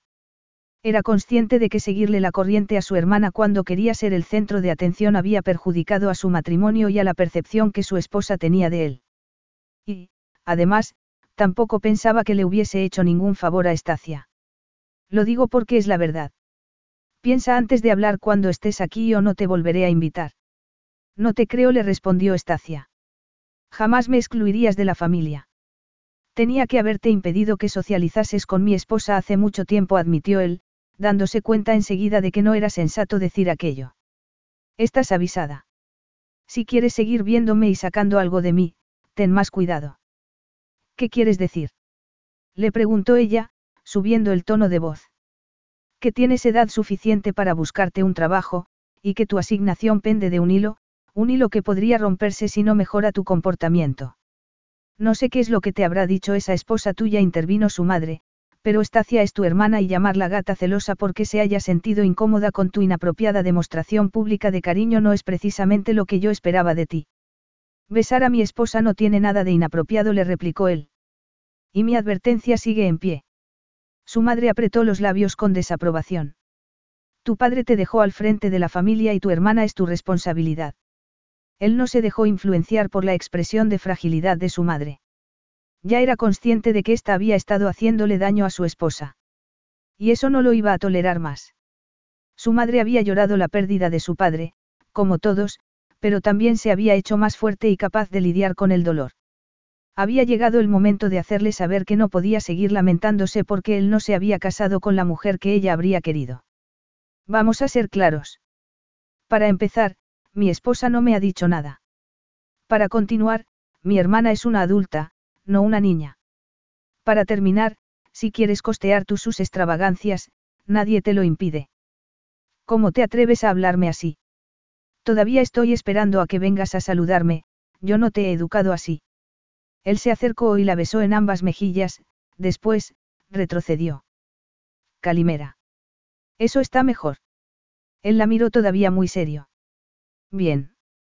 Ahora, asegúrate de que tu hija se comporta de manera educada si quieres verme contento. Elena entró corriendo en la habitación y fue directa hacia Petros. Tío Petros, tío Petros. Su hermano la levantó en volandas y le preguntó qué tal había dormido la siesta. Elena se encogió de hombros y Alexandros pensó que aquel era un gesto que él también habría hecho. Se dijo que su esposa estaba muy ocupada educando a una niña que se parecía tanto a él. He dormido, informó Elena a su tío. Carlos Alfredo, tu mamá vino por una semana. Ya hace un año que vive con nosotros. Hasta trajo sus gatos. ¿Y yo qué puedo hacer? Lo que puedes hacer, Carlos. ¿Y él quién es? Es Miguel, nuestro experto de TurboTax Live. Como tu suegra hace un año que vive con ustedes, you can claim her as a dependent y así obtener esa deducción de taxes extra. Hacer taxes puede parecer dramático. Por suerte, los expertos bilingües de TurboTax Live te ayudan a obtener el máximo reembolso sabiendo que tus taxes están bien hechos. You do your thing, we've got your taxes. Intuit TurboTax Live. La preparación de taxes y la aplicabilidad de las deducciones varían según el individuo. Carlos Alfredo, tu mamá vino por una semana. Ya hace un año que vive con nosotros. Hasta trajo sus gatos. ¿Y yo qué puedo hacer? Lo que puedes hacer, Carlos. ¿Y él quién es? Es Miguel, nuestro experto de TurboTax Live. Como tu suegra hace un año que vive con ustedes, you can claim her as a dependent y así obtener esa deducción de taxes extra. Hacer taxes puede parecer dramático. Por suerte, los expertos bilingües de TurboTax Live te ayudan a obtener el máximo reembolso sabiendo que tus taxes están bien hechos. You do your thing, we've got your taxes. Intuit TurboTax Live. La preparación de taxes y la aplicabilidad de las deducciones varían según el individuo. ¿Quieres ir a saludar a tu yaya? Elena abrazó a Petros con más fuerza, pero asintió. Su alegría se apagó un poco, como le ocurría a su esposa, al mirar a su abuela. Alexandro se preguntó el motivo mientras veía interactuar a la niña con su madre. No le tenía miedo, pero tampoco la adoraba. Recordó que su hermana y él habían adorado a sus abuelos. Elena tendría que haberse sentido feliz al ver a su yaya. Era posible que la relación de la niña con ésta se hubiese visto afectada por la actitud desaprobadora que Atena tenía con su querida madre. Su hija le dio dos besos a la abuela, pero sin apartarse de los brazos de su tío ni hacer ningún otro gesto de cariño. Y Petros tampoco hizo nada porque la pequeña cambiase de brazos. Tampoco su madre intentó tomar a Elena. En el pasado, Alexandros habría pensado que eso se debía a la actitud que Polly tenía con su madre, no al contrario, pero recientemente se había dado cuenta de la realidad. Empezó a observar cómo interactuaban su madre y su hermana con su esposa y se dio cuenta de muchas cosas en las que no se había fijado antes. Incluso después de la seria advertencia que le había hecho a su hermana, ésta intentó provocar a Pollana, aunque con cuidado para no llegar a ser maleducada con ella. No entiendo que no podamos hacer las cenas como siempre. Es una tradición. Si Anna no quiere venir, podrías acudir tú solo, le dijo Estacia cuando salieron a la terraza después de comer. Pollana, que se había vestido de manera elegante para la comida, estaba jugando con Elena en el jardín. Y Petros y Corrina fueron hacia ellas para unirse a una partida de croquet de la que Alexandro se arrepintió de no formar parte. Cada vez que le tocaba a Elena tomar la maza, que era casi tan alta como ella, Petros se acercaba a ayudarla. La primera vez había intentado hacerlo Pollana, pero Petros le había dicho algo y la había ayudado él, sin duda, consciente de que no era bueno para una mujer embarazada agacharse a ayudar a la niña. Y Alexandro se dio cuenta de que él quería estar allí, enseñando a su hija, jugando con su familia. Es mi esposa, lo que la convierte en parte de esta familia. No me parecería oportuno excluirla de las cenas familiares solo porque esté embarazada. Al fin y al cabo, eran griegos y eran cristalakis, la familia lo era todo para ellos. ¿Cómo era posible que su hermana le hubiese hecho esa pregunta? Su padre se habría levantado de la tumba si hubiese sabido la actitud que tenía Estacia con la madre de su primera nieta.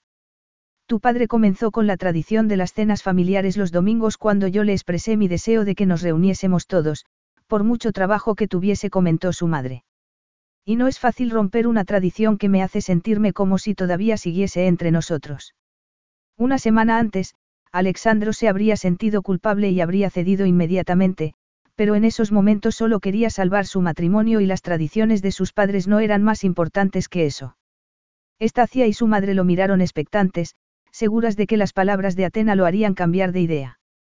Ambas sois bienvenidas a mi casa para que celebremos las cenas de los domingos aquí, pero yo tengo una esposa y una hija y ya debía haber dejado de desplazarme a tu casa cuando nació la niña. Es normal que mi esposa y mi hija sean lo más importante para mí. No es necesario que te pases todo el día con tu mujer, le respondió su madre. ¿Es eso lo que le decías a mi padre? Porque recuerdo que a él le pedías que pasase los domingos con nosotros. Su madre no dijo nada, pero lo miró con sorpresa, como si no hubiese esperado aquella respuesta. ¿O estás insinuando que mi esposa y mi hija son menos importantes para mí de lo que nosotros éramos para papá? inquirió él, empezando a darse cuenta de que la respuesta a aquella pregunta no era la que él siempre había supuesto. Alexandro siempre había pensado que su madre respetaba su matrimonio porque la familia lo era todo. Por supuesto que no le respondió su madre en tono poco convincente. ¿Por qué no sugeriste tú que cambiásemos las cenas de los domingos para poder ver a tu nieta todas las semanas? Le preguntó Alexandros a su madre. Ya te lo he dicho, porque era algo sentimental para mí. Tu esposa podría haber traído a la niña también, comentó su hermana. ¿Por qué tenemos que cambiar nuestras cenas familiares? Tenemos que cambiarlas porque si queréis pasar tiempo conmigo y con mi familia, tendréis que hacerlo aquí y por la tarde le respondió Alexandros de manera implacable. Entonces, decidió que ya había perdido bastante tiempo discutiendo una situación que no iba a cambiar, se levantó, se disculpó y fue a jugar al croquet. Polly sonrió al ver que Alexandros tomaba a su hija en brazos y ésta se echaba a reír. Elena adoraba a su papá y Alexandros era todo un padrazo cuando estaba con la niña.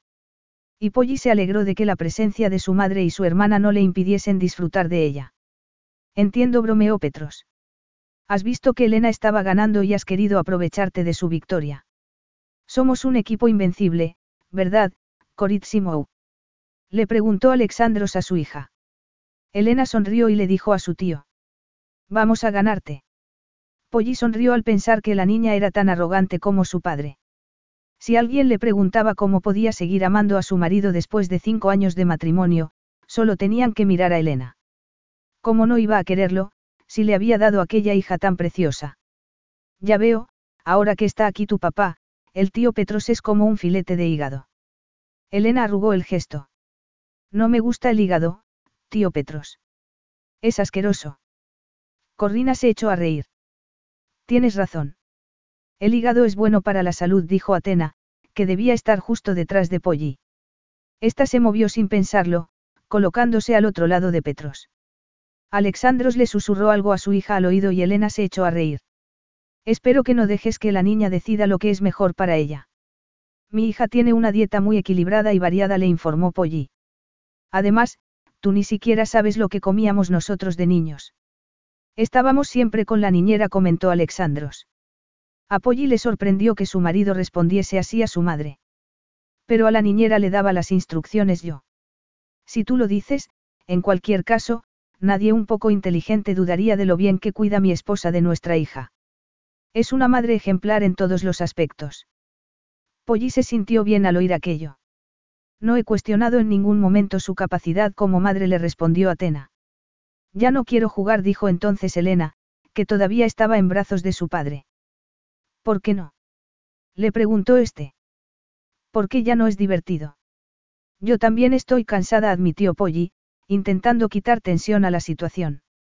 Alexandros le dio a su hija a Petros y tomó a su esposa en brazos. Por supuesto que estás cansada. No tenías que haber jugado el croquet. Estoy embarazada, no inválida. Papá lleva a mamá en brazos, comentó Elena divertida, echándose a reír. Polly sonrió a su hija y Alexandros hizo lo mismo mientras la miraba a ella a los ojos. Mira por dónde andas, hermano, o vas a caerte, le advirtió Petros en tono divertido. Puedo andar yo sola, le dijo Polly. De eso, nada. Últimamente estás muy protector, añadió ella casi sin aliento. Siempre he querido protegerte. Polly apartó la mirada porque no sabía qué contestar. Alexandros había sido un mal marido casi desde el principio. Lo oyó jurar entre dientes. He fracasado completamente, añadió. Estoy empezando a darme cuenta. Ella se encogió de hombros. Era la verdad. Pero no te preocupes, Agape Mou. No estoy acostumbrado a fracasar. Capítulo 5. Ni tampoco estaba acostumbrado a que lo comparasen con su hermano pequeño. Lo cierto era que Polly no se iba a quejar. Aunque los motivos de Alexandros no fuesen los que ella quería, su marido por fin la estaba tratando como si le importase. La llevó hasta la terraza y la dejó en una tumbona, después, le sirvió un vaso de zumo y se sentó en una mesa cercana para jugar a las cartas con su hija, su madre, Petros y Corrina. Estacia comentó que tenía mala conexión en el exterior y entró en la casa con el teléfono en la mano. Pollino entendía que su cuñada estuviese con el teléfono en vez de disfrutar de la familia, pero no iba a meterse con ella. Así que se quedó dormida con el sonido de las voces de su hija y de su marido de fondo. Cuando despertó, oyó a Alexandros hablando con su madre. Es evidente que necesita descansar más, decía Atena en tono preocupado. No obstante, Polly pensó que estaba tramando algo. Me parece que Anna está bastante débil, continuó. Polly frunció el ceño. No estaba débil, nunca había sido una mujer débil. Está bien, que necesite una siesta no quiere decir que esté débil, le respondió Alexandros. No sé, tal vez no debería meterme y no es un tema del que me guste hablar, pero deberías asegurarte de que duerme toda la noche del tirón. Polly se sintió furiosa al oír aquello. Su suegra estaba intentando separarlos en lo único que su matrimonio siempre había funcionado bien. La cama. Polly se incorporó y preguntó. ¿Dónde está Elena? Petros y Corrina se la han llevado dentro. Quería ver una de sus películas. Polly ya sabía cuál, la de la princesa escocesa que luchaba por tomar sus propias decisiones. Era una película que a ella también le gustaba. No obstante, en esos momentos tenía otra cosa en la cabeza. Alexandros. Sí, Gineca Mou. Le preguntó ella, acercándose para ayudarla a ponerse en pie.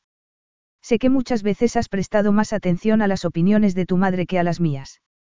Él asintió mientras apretaba los labios.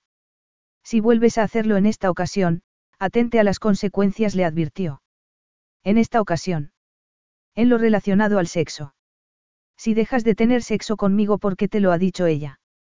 Él la miró con sorpresa al ver que hablaba del tema con tanta franqueza. Su madre dijo que no era necesario que hablasen de algo tan íntimo delante de ella. Polly la fulminó con la mirada. Tal vez tú no tenías que haber sacado un tema de conversación tan íntimo, le contestó ella. Solo estaba pensando en tu bienestar. No, estabas intentando volver a separar a tu hijo de su esposa. Y, te lo advierto, no voy a volver a tolerar que intervengas en nuestro matrimonio. Atena puso gesto de sentirse muy ofendida. ¿Cómo puedes hablarme así? Buena pregunta. Polly tampoco sabía cómo había sido capaz. Tal vez hubiese llegado a su límite. Ya os he dicho a los dos lo que os tenía que decir, añadió ella, y entró en la casa. Estacia iba y venía por el salón. ¿Sabes si mi madre está ya preparada para que nos marchemos? Le preguntó. No lo sé. Esto de venir al campo una vez por semana es un trastorno. No sé por qué has tenido que convencer a Alexandros de que cambie nuestra reunión semanal. Polly sacudió la cabeza. Ya te lo ha dicho él. El cambio ha sido idea suya, pero me pregunto cuándo vas a dejar de meterte conmigo. Tu hermano y yo estamos casados y vamos a seguir casados, por mucho que os esforcéis en separarnos. Alexandro se merece algo mejor. Solo sigue casado contigo por Elena. Cuando me quedé embarazada de Elena ya llevábamos un año juntos. No sé de dónde te ha sacado eso. Él iba a dejarte, pero entonces te quedaste embarazada y no pudo hacerlo. Los hombres griegos no abandonan nunca a sus hijos. Ni tampoco a sus esposas intervino Alexandros, apareciendo en la puerta del salón. No sé qué te ha podido hacer pensar que, en algún momento, he querido poner fin a mi matrimonio. Yo me lo puedo imaginar, comentó Polly, mirando hacia donde estaba su suegra. Alexandro sacudió la cabeza. Esta conversación me está resultando muy desagradable y, después de la advertencia que te he hecho hace un rato, Estacia, no entiendo que haya seguido por el mismo camino. Yo pienso que no puede evitarlo, le dijo Polly. Está tan acostumbrada a meterse conmigo que no sabe tratarme de otra manera. Eso no me parece aceptable, le dijo él. Antes nunca te había importado, no entiendo que lo haga ahora, replicó Estacia en tono petulante. Este se giró hacia su madre. Será mejor que os marchéis y, la semana que viene, ven sola. Estacia ya no es bienvenida aquí y no voy a volver a ingresarle dinero en la cuenta. No puedes hacer eso. Le gritó su hermana. Eres el cabeza de familia. Yo soy tu responsabilidad. Y si encuentras a alguien que quiera casarse contigo, te pagaré la boda, pero nada más. No voy a seguir manteniendo a una mujer que trata a mi esposa con semejante falta de respeto. Te demandaré. Le gritó ella. ¿En base a qué? Papá te dejó la empresa a ti para que cuidases de los demás. Papá nos dejó a todos una parte de la herencia.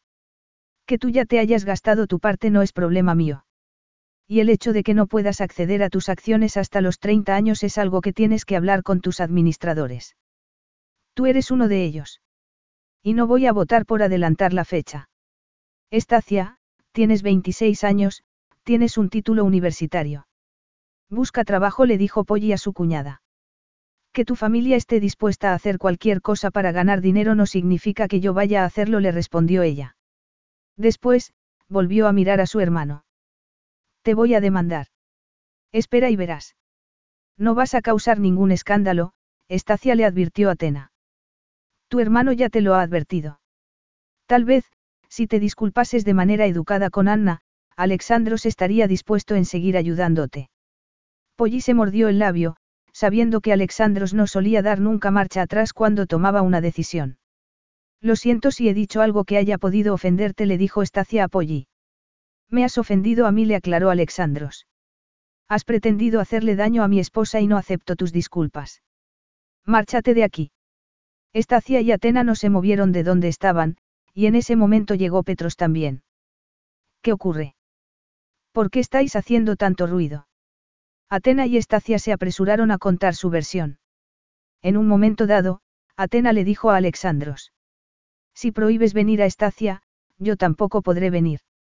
Eso ya es decisión tuya, le respondió Alexandros. Alexandros. Intervino Petros en tono conciliador. ¿Qué, Petros? Lo interrumpió él, furioso. Tú permitirías que hablasen a tu esposa, de tu esposa, como lo han estado haciendo con Pollana. Petros cerró la boca y negó con la cabeza. No, no lo permitiría. Corrina es una esposa maravillosa, comentó Estacia. Es guapa, ha ido a los mejores colegios, es griega, procede de una buena familia y tiene su propia fortuna. Y yo no soy nada de eso y procedo de una familia estadounidense de clase media, dijo Polly sin sentirse en absoluto avergonzada. ¿Por qué sus padres eran buenas personas? Sus hermanos eran estupendos y jamás tratarían a nadie como la habían tratado a ella Estacia y Atena desde el día que había puesto un pie en Grecia. Polly había intentado ser la mejor, no era posible. Había intentado ser comprensiva con una mujer que había perdido a muchas personas importantes en su vida, pero Atena no había querido que formase parte de su familia. Y se había asegurado de hacérselo saber. Y los celos y el rencor de Estacia solo habían hecho que se sintiese todavía más incómoda. Eres preciosa y eres educada, le dijo Alexandros en ese momento. Eres estadounidense, pero te has adaptado de una manera increíble a mi país y yo no necesito que tengas una fortuna para saber que la mía no es lo que te gusta de mí. A Polly se le llenaron los ojos de lágrimas. Maldijo a las hormonas del embarazo. Yo solo te quería a ti. Y yo a ti. No necesito a una esposa con pedigrí, te necesito a ti. Ella siempre había tenido algo que superaba al pedigrí para él, su cuerpo. Alexandros no podía resistirse a ella y el sentimiento era mutuo. Tal vez no fuese el amor en el que Polly había creído al casarse con él, pero también era importante. La pasión que compartían no era algo habitual. Yo también te necesito, le respondió con voz temblorosa. Él la abrazó como si sus palabras lo hubiesen conmovido. Por favor, Petros, acompaña a mamá y a Estacia al helicóptero, le pidió a su hermano. Y, así, Ignorando las protestas de su madre y de su hermana, Alexandro sacó a Polly del salón y la llevó hasta el sofá en el que estaba sentada su hija. Como si en aquella casa no hubiese habido ninguna discusión. Tal vez deberías aflojar un poco, le sugirió Polly. ¿Qué? preguntó él sorprendido. Tu madre y tu hermana están acostumbradas a hacer siempre lo que quieren. Tal vez deberías darles la oportunidad de acostumbrarse a la nueva situación antes de prohibirles venir a comer y de dejar de ingresarle dinero a tu hermana. Tú le has dicho que busque trabajo, le recordó él. Si te soy sincera, pienso que le vendría muy bien, pero tal vez podrías darle un mes para que lo haga. Lo pensaré. ¿Y tu madre? Que decida ella si quiere venir o no. ¿Y si cambia de opinión? Será bien recibida, como siempre. Petros y Corrina se quedaron a dormir y volaron a Atenas con Alexandros a la mañana siguiente. Polly se alegró de que le hubiesen liberado un poco la agenda y le encantó tener más tiempo libre para jugar con Elena. Cuando la acostó después de comer para dormir la siesta, se dedicó a leer un libro. Estaba hecha un ovillo en su sillón favorito, en su habitación, cuando vio que se abría la puerta. Beryl estaba asistiendo a una reunión por ella y Dora ya se había marchado, así que levantó la vista sorprendida y descubrió que se trataba de su marido. No he oído el helicóptero, admitió. Cuando te metes en un libro, podría caer una bomba y no te enterarías. Hacía mucho tiempo que no disfrutaba tanto con la lectura. Alexandros miró a su alrededor como si fuese la primera vez que entraba allí. Aquel era el santuario de Polly, pero no solía ir por las noches, cuando Alexandros estaba en casa. Veo que has dejado tu huella en esta habitación. La redecoré al mismo tiempo que la habitación de la niña. No lo sabía. No pensé que tuviese que decírtelo. Puedes hacer lo que quieras, estás en tu casa. Podrías decorarla entera si quisieses. Ella se encogió de hombros. Paso mucho tiempo aquí y en la habitación de Elena, con tener estas dos habitaciones a mi gusto es suficiente. Me he fijado en que no sueles ir al salón multimedia a ver películas con Elena. Es demasiado grande. ¿Y no te gusta? Me siento como si estuviese en un hotel. Uno está en los hoteles de manera temporal. Esta es tu casa. Y nuestro matrimonio no es algo temporal. Pues tu hermana y tu madre no parecen estar de acuerdo, comentó Polly en tono amargo. Alexandros apretó los labios al oír aquello. Tenía que haberles puesto las cosas claras acerca del modo en que te trataban mucho antes.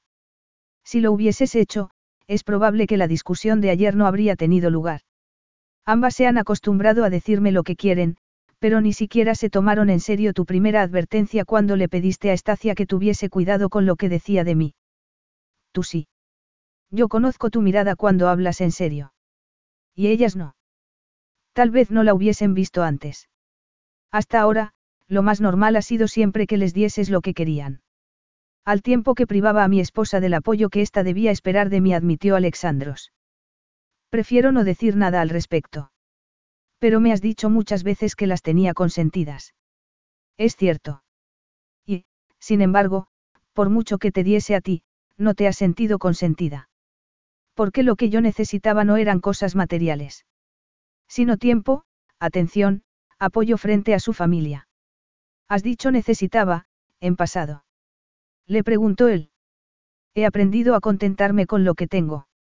Él dijo una palabra malsonante y Polly se dio cuenta de repente de que estaba enfadado. Estás furioso, comentó ella, sintiéndose frágil sin saber por qué. Sí. Conmigo. El gesto de Alexandros cambió y, de repente, la abrazó. Conmigo mismo. Con mi madre y con mi hermana, que debían haber hecho que te sintieses parte de la familia, pero han hecho todo lo contrario, pero, sobre todo, conmigo mismo, Agape Mou. La besó en los labios suavemente, incómodo con todo lo que estaba sintiendo. Ella respondió, como lo hacía siempre, y dejó que su cuerpo se fundiese con el de él, que sus lenguas se entrelazasen. Estuvieron unos minutos así y, entonces, Alexandro se apartó y volvió a mirar a su alrededor. Me gusta este sitio.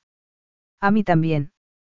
Me gustaría que le dieses la misma calidez al resto de la casa. De verdad. No hace falta que lo hagas ahora, ni toda la casa de una vez le dijo él, dándole otro beso en los labios. No quiero que te agotes con otro proyecto después de lo mucho que nos ha costado conseguir que tengas tiempo para descansar. Nos. Bueno, tienes razón, he tomado algunas decisiones unilaterales, pero tienes que admitir que ha sido algo positivo.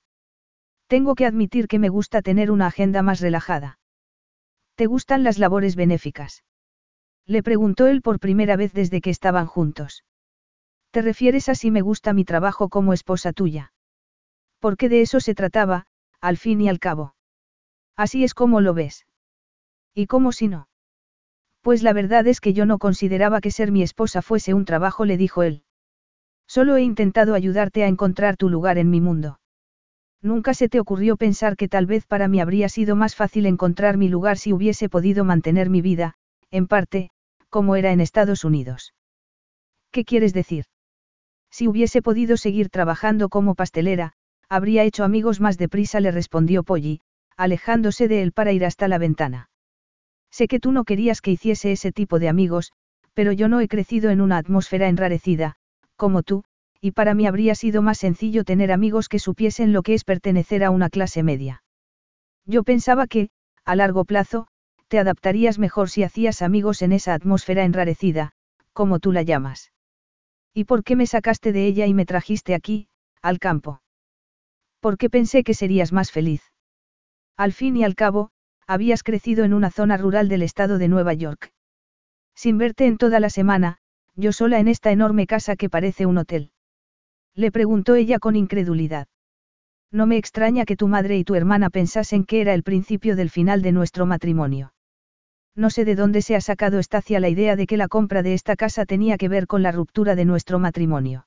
Is your bunion causing pain or preventing you from wearing your favorite shoes? Have you considered a bunionectomy? Midwest Clinical Research Center is currently enrolling a clinical trial for an investigational pain medication following a bunion removal surgery. Qualified participants between the ages of 18 and 75 may receive a bunion removal surgery at no cost, as well as access to an investigational pain medication. They may also be compensated up to $1,170 for their time. To learn more, call 937-588-6622 or go to removemybunion.com to fill out a short survey and see if you may qualify. Carlos Alfredo, tu mamá vino por una semana. Ya hace un año que vive con nosotros. Hasta trajo sus gatos. ¿Y yo qué puedo hacer? Lo que puedes hacer, Carlos. ¿Y él quién es? Es Miguel, nuestro experto de TurboTax Live. Como tu suegra hace un año que vive con ustedes, you can claim her as a dependent y así obtener esa deducción de taxes extra. Hacer taxes puede parecer dramático. Por suerte, los expertos bilingües de TurboTax Live te ayudan a obtener el máximo reembolso sabiendo que tus taxes están bien hechos. You do your thing, we've got your taxes. Intuit TurboTax Live. La preparación de taxes y la aplicabilidad de las deducciones varían según el individuo. Polly hizo una mueca. Posiblemente fue una mezcla de lo que ella quería y del hecho de que, durante el primer año que estuvimos aquí, tú te pasases casi todo el tiempo en el apartamento de Atenas y solo vinieses a casa los fines de semana.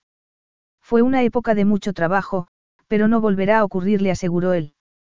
Me sentía responsable de todo lo que mi padre y su padre y su abuelo habían construido, así como de la subsistencia de decenas de miles de empleados. Capítulo 6. Alexandros había hecho lo que pensaba que era mejor para su familia. Polly se dio cuenta de que esa era la visión de su marido y, sinceramente, lo entendía.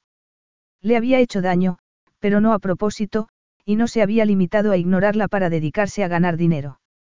Era cierto, además, que ella había echado de menos vivir en el campo, y se lo había dicho a Alexandros, pero no había esperado que éste la alejase de sus amigos, a los que también echaba de menos, ni de la posibilidad de volver a trabajar en una cocina, o de estar más cerca de él.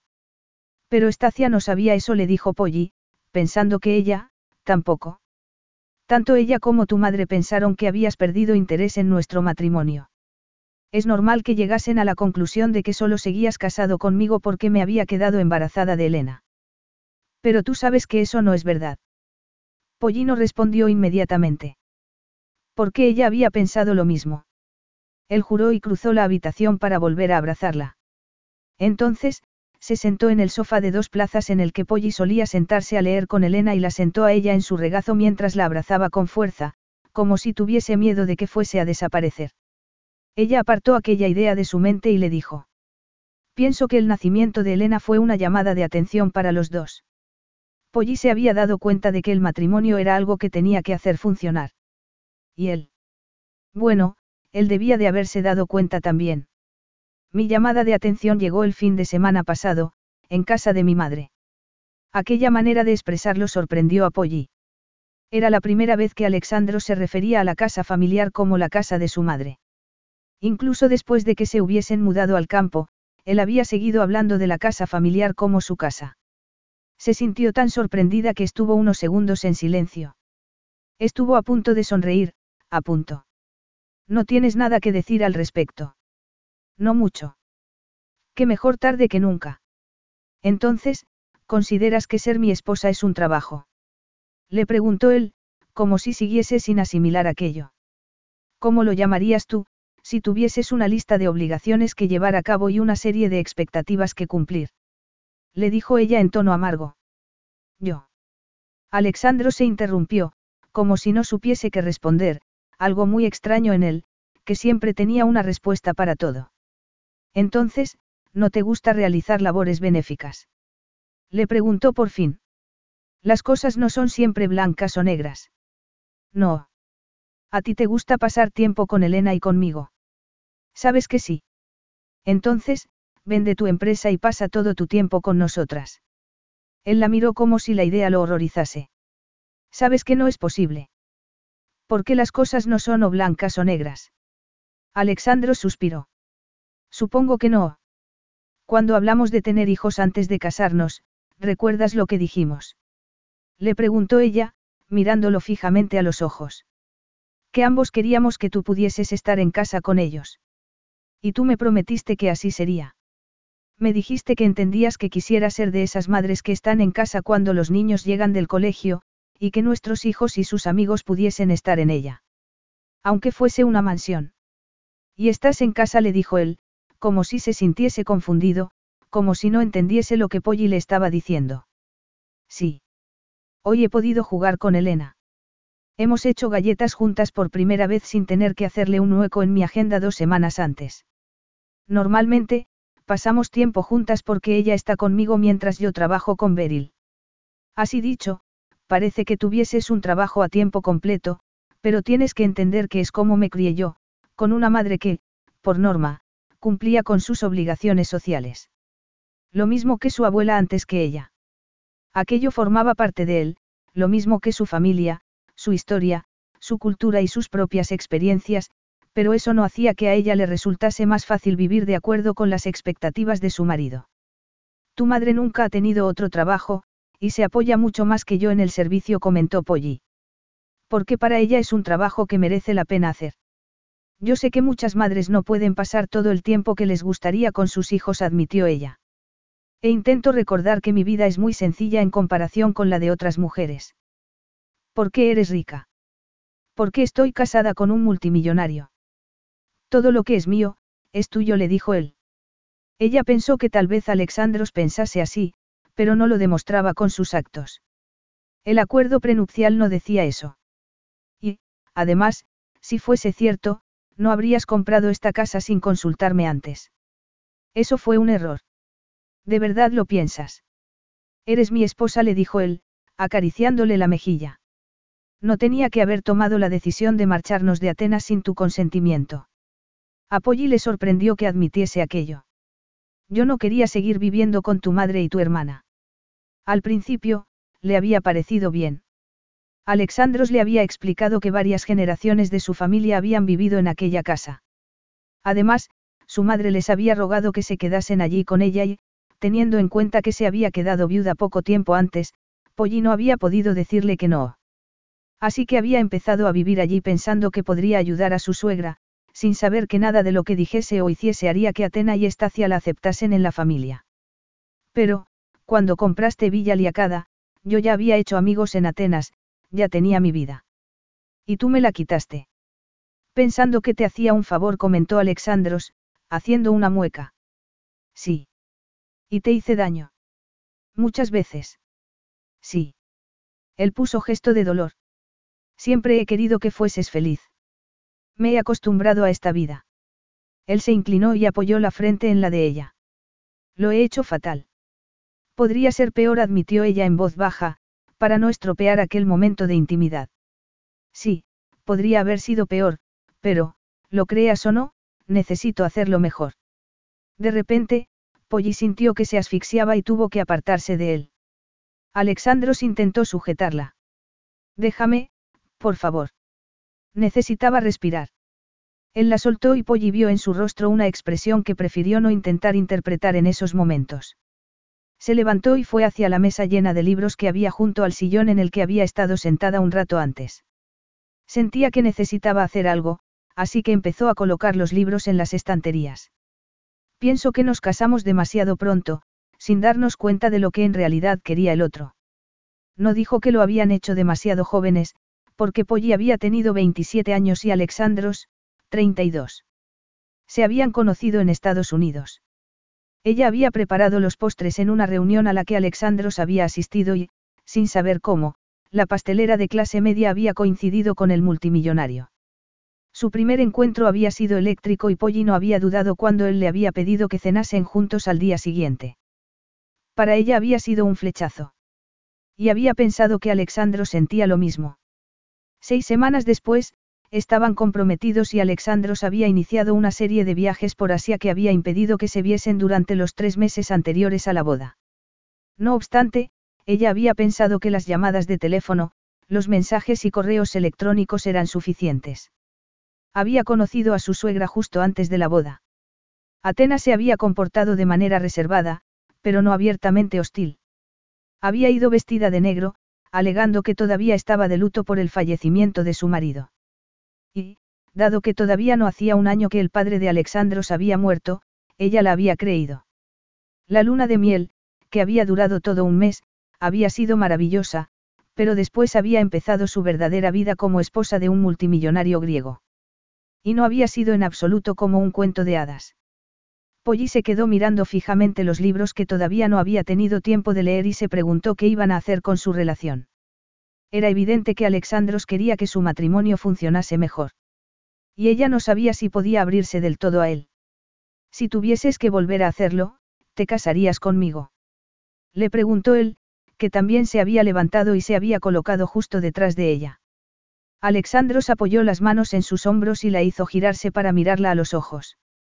En los de él había una emoción indescriptible. En los de ella debía de haber cautela. ¿Por qué era lo que sentía? Polly contuvo un suspiro. Esa pregunta no tiene sentido.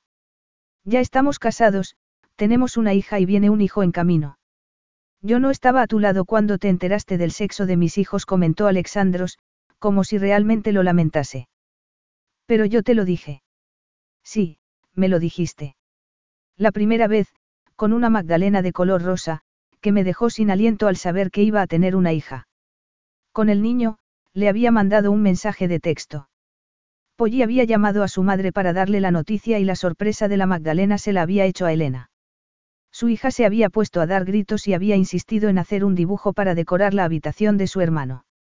Y yo compré champán al recibir el mensaje, para celebrarlo con toda la oficina, le dijo él. Y unos pendientes de zafiros para mí, le recordó ella. No puedes beber alcohol mientras estés embarazada. Los pendientes son preciosos. Pero te habría gustado más que te comprase un peluche. Ella se encogió de hombros. Tal vez, en cualquier caso, lo que tú querías era que yo supiese que estabas contento con el tema del bebé. Y eso es lo que importa. Estoy muy contento con el bebé. Adoro a Elena y estoy deseando que su hermano venga también al mundo. No tardará. Solo faltaban 14 semanas. Voy a estar a tu lado durante el parto esta vez, le dijo él. Si no puedes, me las arreglaré. Papá y mamá ya han planeado venir una semana antes, y los dos van a quedarse un mes entero esta vez. En cualquier caso, yo también estaré. Pollino respondió. No quería llamarlo mentiroso, pero dudaba que estuviese ni siquiera en el país cuando ella diese a luz. Alexandro suspiró. Me parece que he roto demasiadas promesas para que me creas. Pero si lo hubieses hecho a propósito yo no seguiría aquí. ¿Te gustaría que nos mudásemos a vivir a Atenas? Le preguntó Alexandros en tono serio. Ella se preguntó si se lo decía de verdad. La mayoría de los amigos que había hecho en Grecia vivían en Atenas. Corrina y Petros también estaban allí y eran sus mejores amigos. Elena los adoraba y le encantaría poder verlos con más frecuencia. Pero Polly se obligó a no pensar solo en ella. No sé si eso sería bueno para Elena. Su casa es esta. Ella tiene amigos aquí. La única constante en su vida eres tú, Polly, no esta casa le dijo Alexandros, dedicándole la misma sonrisa fulminante con la que la había conquistado. Eres una mamá increíble. Elena hará otros amigos y podrá seguir invitando a casa a los que tiene ahora. Estoy seguro de eso. Al fin y al cabo, has conseguido que nuestra hija vea a su Yaya una vez al mes a pesar de cómo ésta te ha tratado. Tú también eres una constante en su vida, le respondió Polly, porque era cierto. Y porque, tal vez, había que decirlo. Eres un buen padre. Tal vez no estuviese en casa tanto como había estado el padre de Polly, Pero Alexandros quería mucho a su hija y se lo demostraba. Me alegro de que pienses así. Me alegro mucho, pero lo cierto es que las dos me veis menos de lo que deberíais porque tardo mucho tiempo en ir y venir al trabajo. Te veríamos más si viviésemos en Atenas, reconoció Polly. No solo por el tiempo que le llevaban los viajes, sino porque solía pasar al menos una noche a la semana en la capital. Nos llevaremos con nosotros a todo el personal que quiera acompañarnos, añadió él, como si la decisión estuviese tomada. Por mucho que a Polly le gustase la idea, no sabía si sería viable. Muchos tienen a su familia cerca de aquí. Les ofreceré un bonus y, al fin y al cabo, solo estarán a dos horas en coche. ¿Harías eso para que Elena no notase tanto el cambio? Le preguntó Polly sorprendida.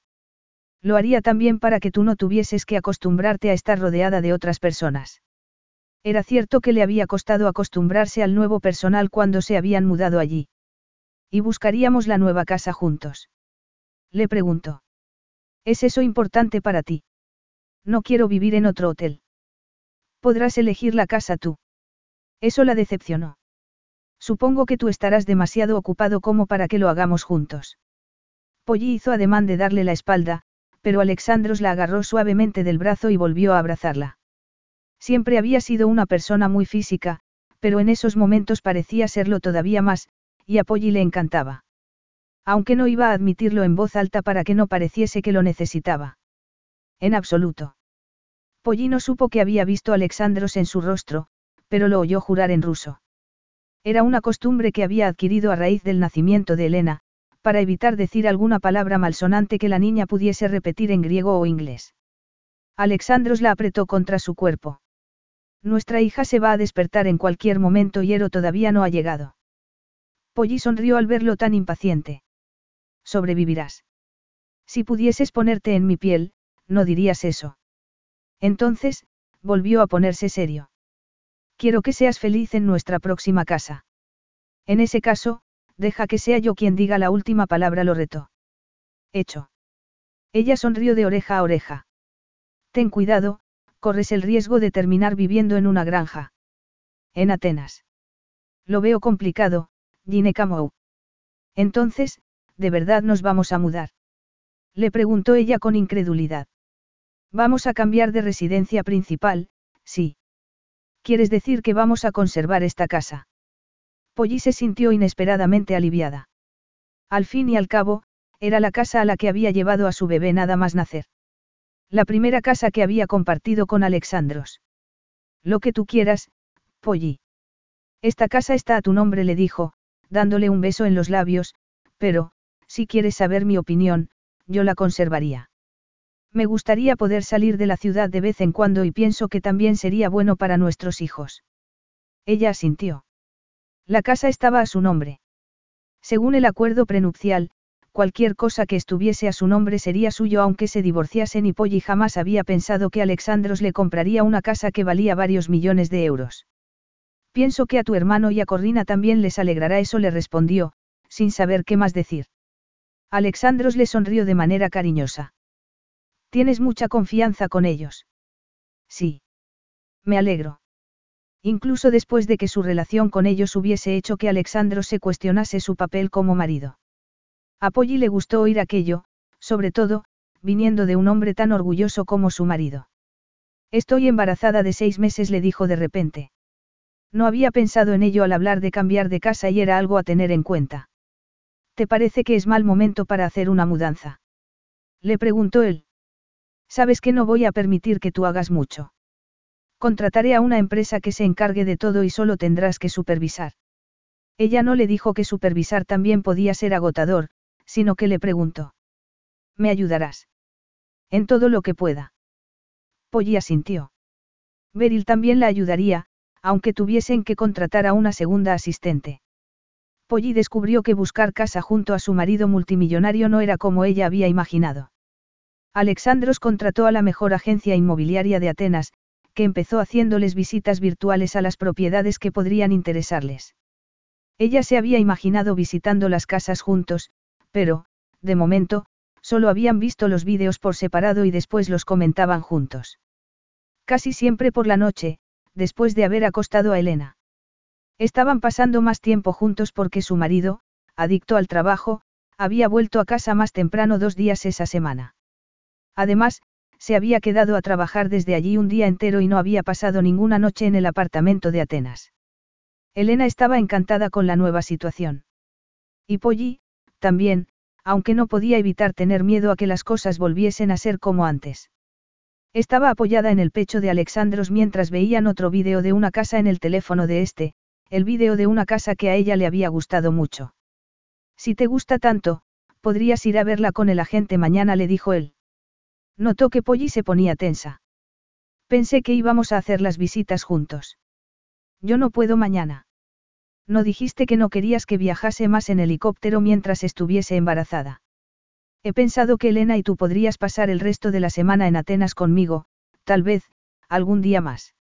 Eso significaría estar también enfrente de Corrina y Petros, en el mismo edificio en el que estaba la oficina de Alexandros. A Polly le encantó la idea. Nunca nos habías invitado a tu ático. El edificio tenía dos áticos. En uno de ellos se quedaba él cuando pasaba la noche en Atenas y en el otro vivía su hermano con Corrina de manera permanente. A juzgar por las fotografías que Corrina le había enviado a Polly, eran preciosos. He hecho que mejoren la seguridad y que pongan una pantalla de plexiglas en la terraza para que Elena pueda salir sin supervisión, le contó él, tirando el teléfono y abrazándola. Y no pensé que necesitases una invitación para venir a Atenas.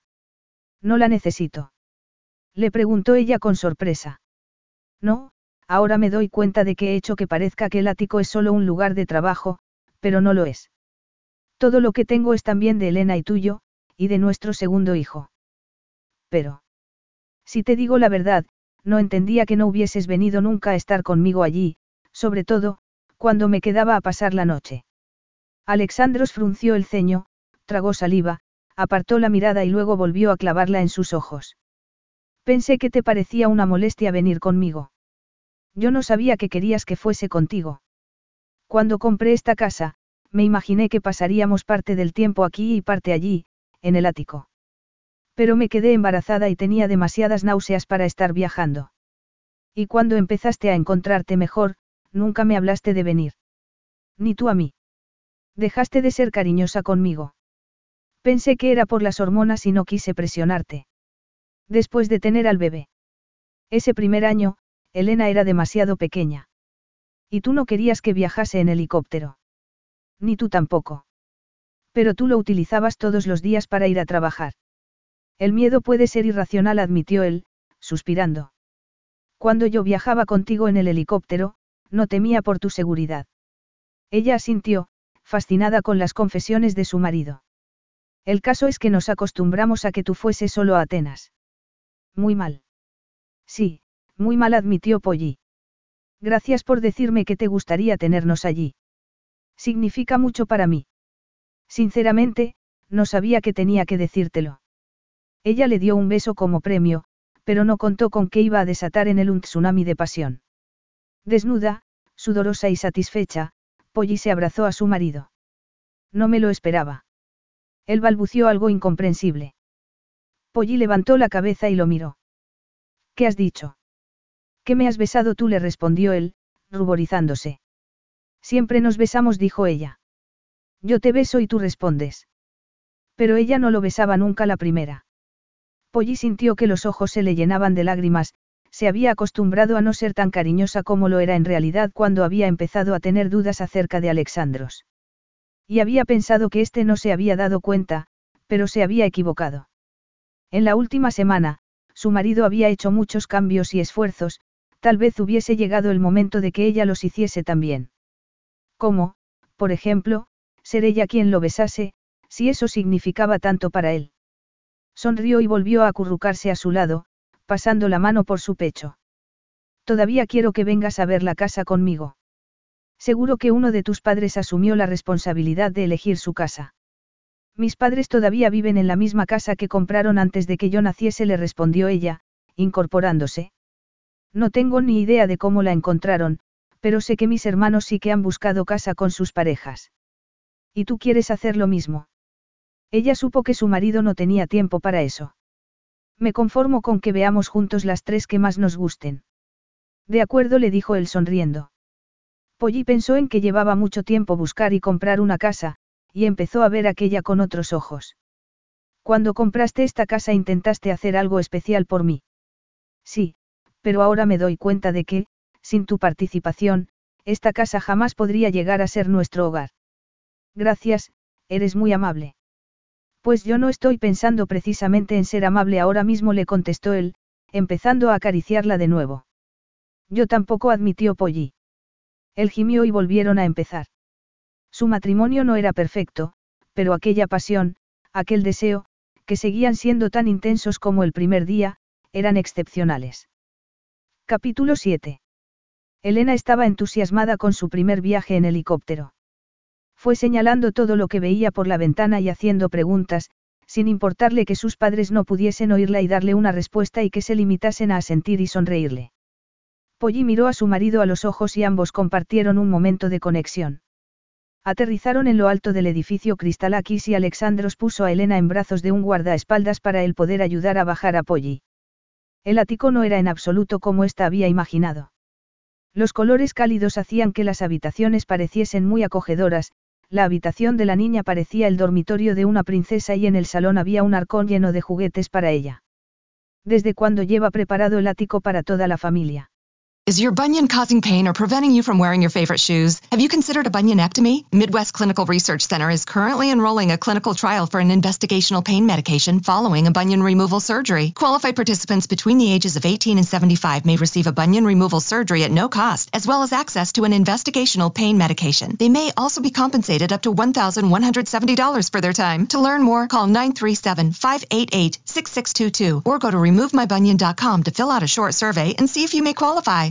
Did you know Amazon provides ways of working that fit your lifestyle? They know you value your time outside of work, juggling family, school, friends, or other activities. That's why they offer a variety of shifts that work for you. There are full time, part time, and even temporary opportunities that can work with your schedule, with great starting pay and sign on bonuses. If you want a career that fits and adapts to your lifestyle, head to Amazon.com slash apply. Amazon is a proud equal opportunity employer.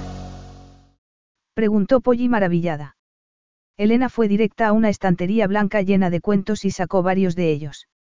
Mira, mamá. Mis cuentos favoritos. Ya lo veo, cariño. Elena estaba en su elemento, pero Polly se sentía abrumada. Era evidente que Alexandro se había esforzado en prepararlo todo para que su hija se sintiese cómoda allí. Polly se giró y miró a su marido. ¿Desde cuándo? Le volvió a preguntar. Él se encogió de hombros. Más o menos desde que nació la niña. Pero nunca me has dicho nada. Estaba esperando a que tú dijeses que querías venir. ¿Qué? ¿Pero por qué? Le preguntó ella. ¿Cómo iba a saber yo que querías que viniésemos contigo? No era esa mi impresión. Si querías que estuviésemos aquí juntos, ¿por qué me mandaste a la casa? Yo no pretendía que pensases que te mandaba a la casa. ¿Y cómo querías que lo interpretase? Él hizo una mueca, por una vez, parecía no tener una respuesta preparada. Estabas esperando a que yo te dijese que quería venir.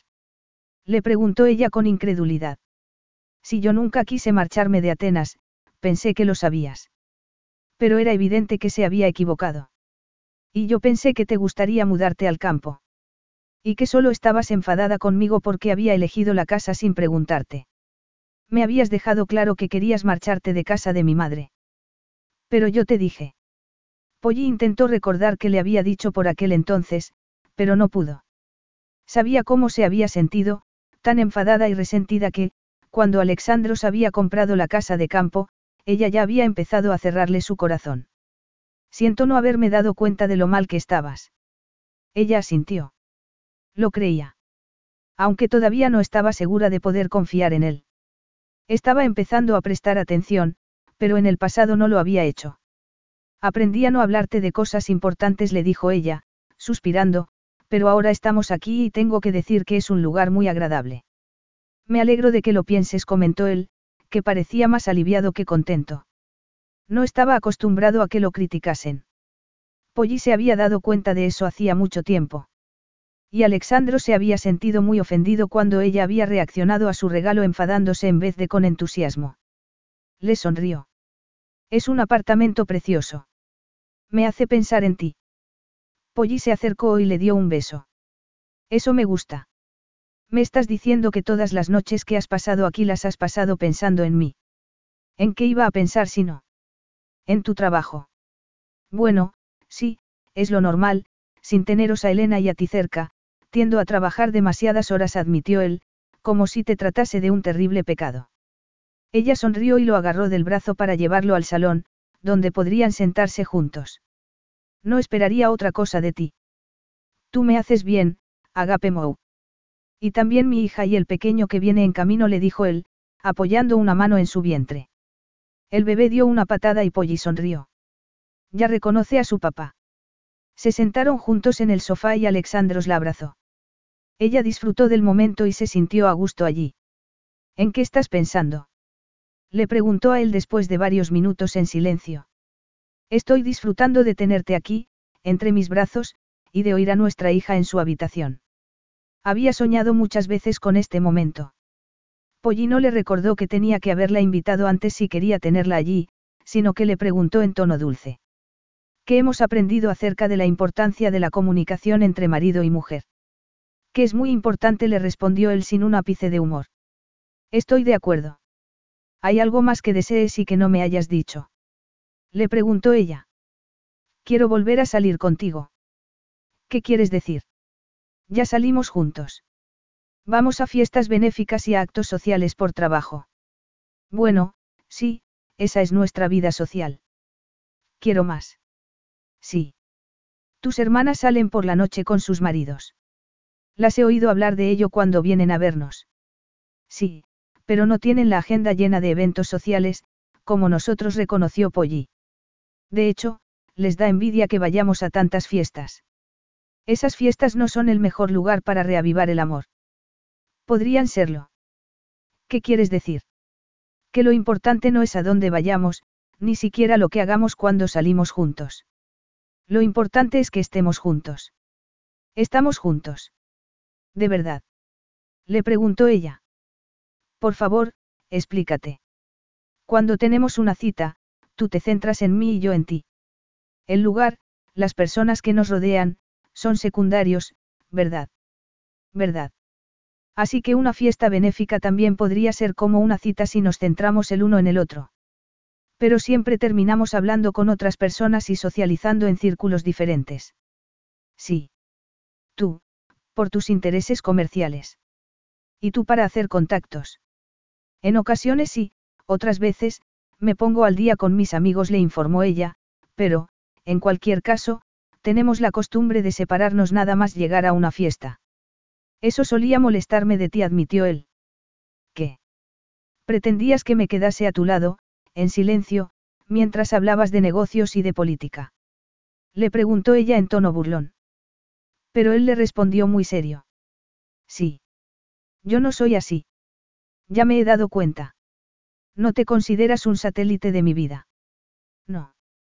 Mi madre lo era con mi padre. Pero ahora se dedica a muchas obras sociales. ¿Quieres decir que no lo hacía cuando tu padre vivía? Sí, pero seguía pasándose casi todas las veladas al lado de él. Pues no sé cómo lo hacía, pero yo no soy ella. No, ni espero que lo seas. ¿Estás seguro? Te lo voy a decir de otra manera, le contestó Alexandros, dedicándole otra de sus devastadoras sonrisas. He aprendido a no esperar que seas de un modo determinado. Me he dado cuenta de que, si fueses como mi madre, yo no habría tenido más interés en casarme contigo del que tuve en casarme con las mujeres con las que ella quería que me casara. Polly sonrió también. Bueno, la química que hay entre nosotros también tuvo mucho que ver. Nuestra relación no es solo sexo, le dijo él, mirándola a los ojos. Por supuesto que no. Tenemos una hija juntos y a un hijo que viene de camino. Somos una familia. Nunca ha sido solo sexo, repitió él, en tono realmente ofendido. ¿Acaso he dicho lo contrario? Le preguntó ella, sabiendo que había dicho algo que había provocado aquella reacción. Has dicho que nos casamos por la química que había entre nosotros. Y no es así. Quiero decir que, si no hubiésemos estado tan bien en la cama, no creo que tú hubieses hecho el esfuerzo, teniendo en cuenta nuestras diferencias y lo ocupado que estabas. Alexandros abrió la boca como si fuese a llevarle la contraria, pero después la volvió a cerrar. Tal vez tengas razón, pero te pedí que te casaras conmigo porque estaba enamorado de ti. Eso había pensado ella también por aquel entonces, pero ya hacía mucho tiempo que Polly se había dado cuenta de que lo que al principio había pensado que era amor era más bien una mezcla de cariño y compatibilidad sexual. Estoy segura de que, si me quisieras, no habrías querido pasar tanto tiempo separado de mí. No habrías esperado que yo hiciera todo lo que tu madre quería, por mucha infelicidad que eso me causase. Polly suspiró y se puso de pie para poner algo de distancia entre ambos. He aprendido a aceptar que te gusto. Mucho. Sé que la atracción que sientes por mí es más fuerte que la que has sentido por cualquier otra mujer. Pero. Pero me parece que lo que para ti es amor, para mí es cariño. Y no es lo mismo. No. ¿Cuál es la diferencia? Cuando amas a alguien, tienes en cuenta sus necesidades, sus deseos, su bienestar. Quieres protegerlo y hacer que su vida sea mejor. Y no crees que yo sienta nada de eso por ti. Siempre y cuando no te creen ningún inconveniente, tal vez. Pero si me crean algún inconveniente, piensas que tus necesidades, deseos y bienestar pasan a un segundo plano para mí, ¿verdad? Hasta hace muy poco tiempo lo pensaba, sí. ¿Y cuando te digo que te amo? No es que me lo digas mucho. Pero te llamo Agape Mou. Lo que significa mi amor, pero no significa necesariamente que me ames. Es, más bien, como llamarme cariño. En algunos casos, sí, pero no en este. No cuando te lo digo a ti. Polly se encogió de hombros porque prefería no discutir.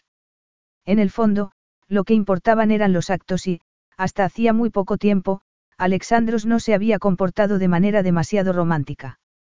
En esos momentos, Polly no sabía qué pensar. Habría cambiado de comportamiento su marido porque se sentía culpable. Por competir con su hermano. O consigo mismo. A Alexandros le gustaba ser siempre el mejor. Pero tú no me crees. Ella contuvo otro suspiro. De verdad tenemos que hablar de esto. Estaba disfrutando del momento y no quiero estropearlo con una discusión. ¿Por qué piensas que me voy a disgustar si reconoces que no me crees cuando te digo que te amo? ¿Por qué no me gusta equivocarme? Y punto. Así que, si reconozco que pienso que no me amas, sí, te vas a disgustar, pero lo peor es que vas a pensar que tienes que convencerme de lo contrario. Y no me crees capaz, insistió él. Polly se encogió de hombros. Oji, dime lo que tengas que decir. Está bien. No, no te creo capaz. ¿Por qué no vas a poder cambiar con palabras mi percepción de los últimos cinco años? ¿Por qué no? ¿Acaso no ha quedado claro que tú me malinterpretaste al pensar que no quería que vinieses conmigo a Atenas? Si quisieses que un socio comercial hiciese una concesión, ¿se lo pedirías o esperarías que él supiese lo que querías? Le preguntó ella, notando que empezaba a enfadarse con él por haberse empeñado en continuar con aquella conversación. Polly ya había aceptado que su marido no la amaba y se había conformado con su relación tal y como era. ¿Qué derecho tenía él a remover así unos sentimientos que ya formaban parte del pasado? Mi matrimonio no es una transacción comercial. Le dijo él, levantando la voz, aunque no tanto como para asustarla. No obstante, a Polly le preocupó que Elena los oyese. No, no lo es, pero yo solo quería decir que el hecho de que no me pidieras que viniese podría haber indicado que eso no era importante para ti. Y no es posible que tuviese miedo a que me contestases que no. Tú no le tienes miedo a nada. Estás equivocada, Polly. Lo mismo que te equivocas con respecto a lo que siento por ti. Alexandro se puso en pie y fue a abrazarla, inclinó la cabeza y le dio un beso en los labios. Si mis actos te han convencido de que mis sentimientos no eran tan profundos como lo son, tendré que hacerte cambiar de opinión con actos, no con palabras. Al menos en eso estaban de acuerdo. Pero Polly no tuvo la oportunidad de decírselo porque Alexandros la besó y ella se dejó llevar, como siempre, al sentir cómo se encendía en ella la llama del deseo. Papá, le das muchos besos a mamá, dijo Elena, rompiendo la magia del momento. Polly se apartó, pero Alexandros no la soltó. Dame un momento, le rogó. Polly giró la cabeza para mirar a Elena. ¿Ya has terminado de leer tus cuentos? Le preguntó, a pesar de que Elena todavía no sabía leer. Tengo hambre. En ese caso, es hora de comer, dijo Alexandros, soltando a Polly. ¿Quieres cocinar o pedimos comida a domicilio? Si hay comida en la nevera y en la despensa, preferiría cocinar, le respondió su esposa, porque le encantaba cocinar. Di instrucciones de que la hubiera. Bien.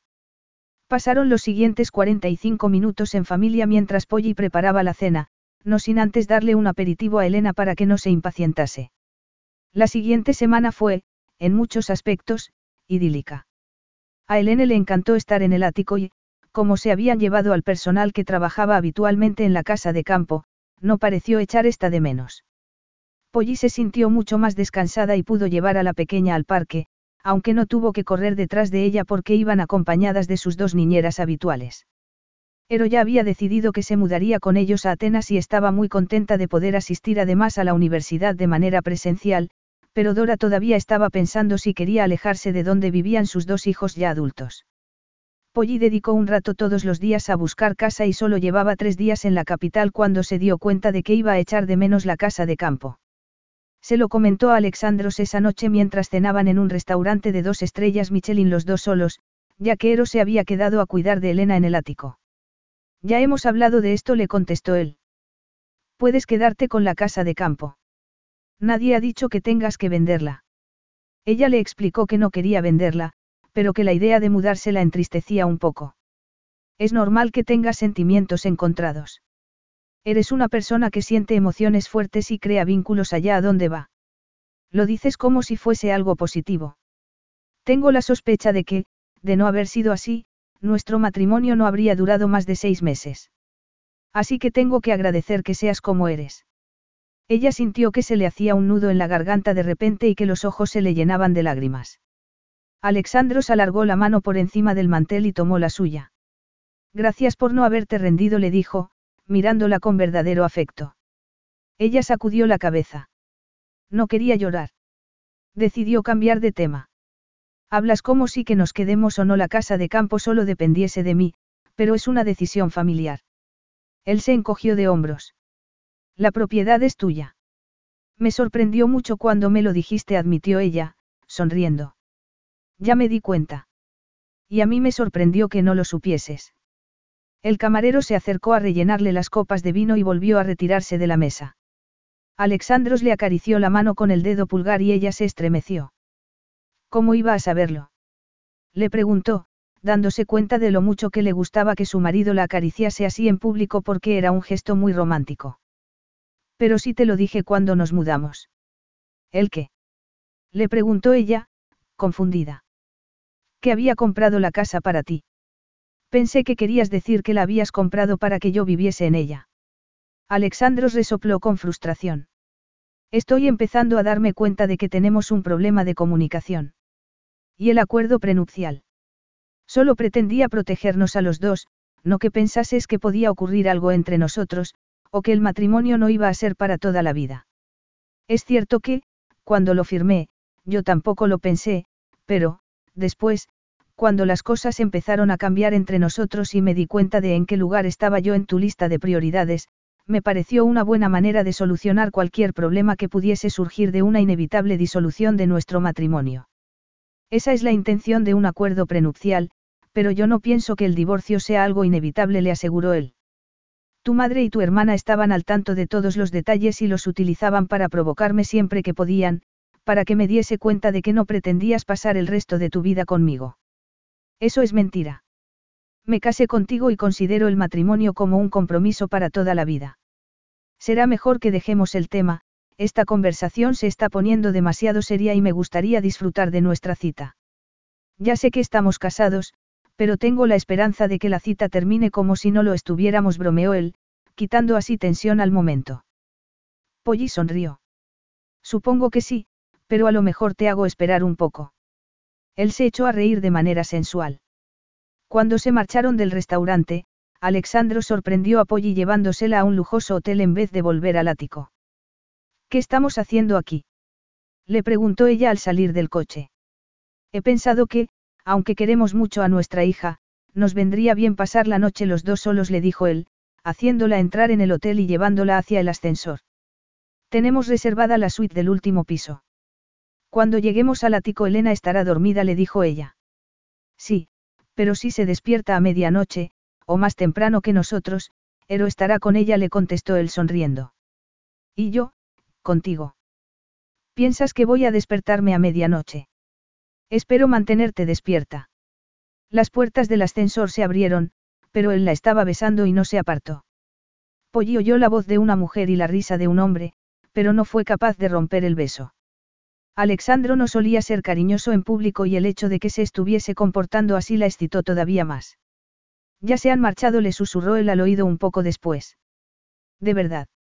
¿No te has dado cuenta de que la otra pareja acaba de salir? No, y tal vez debería preocuparme que tú sí. Yo siempre estoy en guardia cuando estoy contigo, velando por tu seguridad. Capítulo 8. Ojalá hubieses estado en guardia también con tu madre y tu hermana, admitió ella sin pensarlo. Suspiró.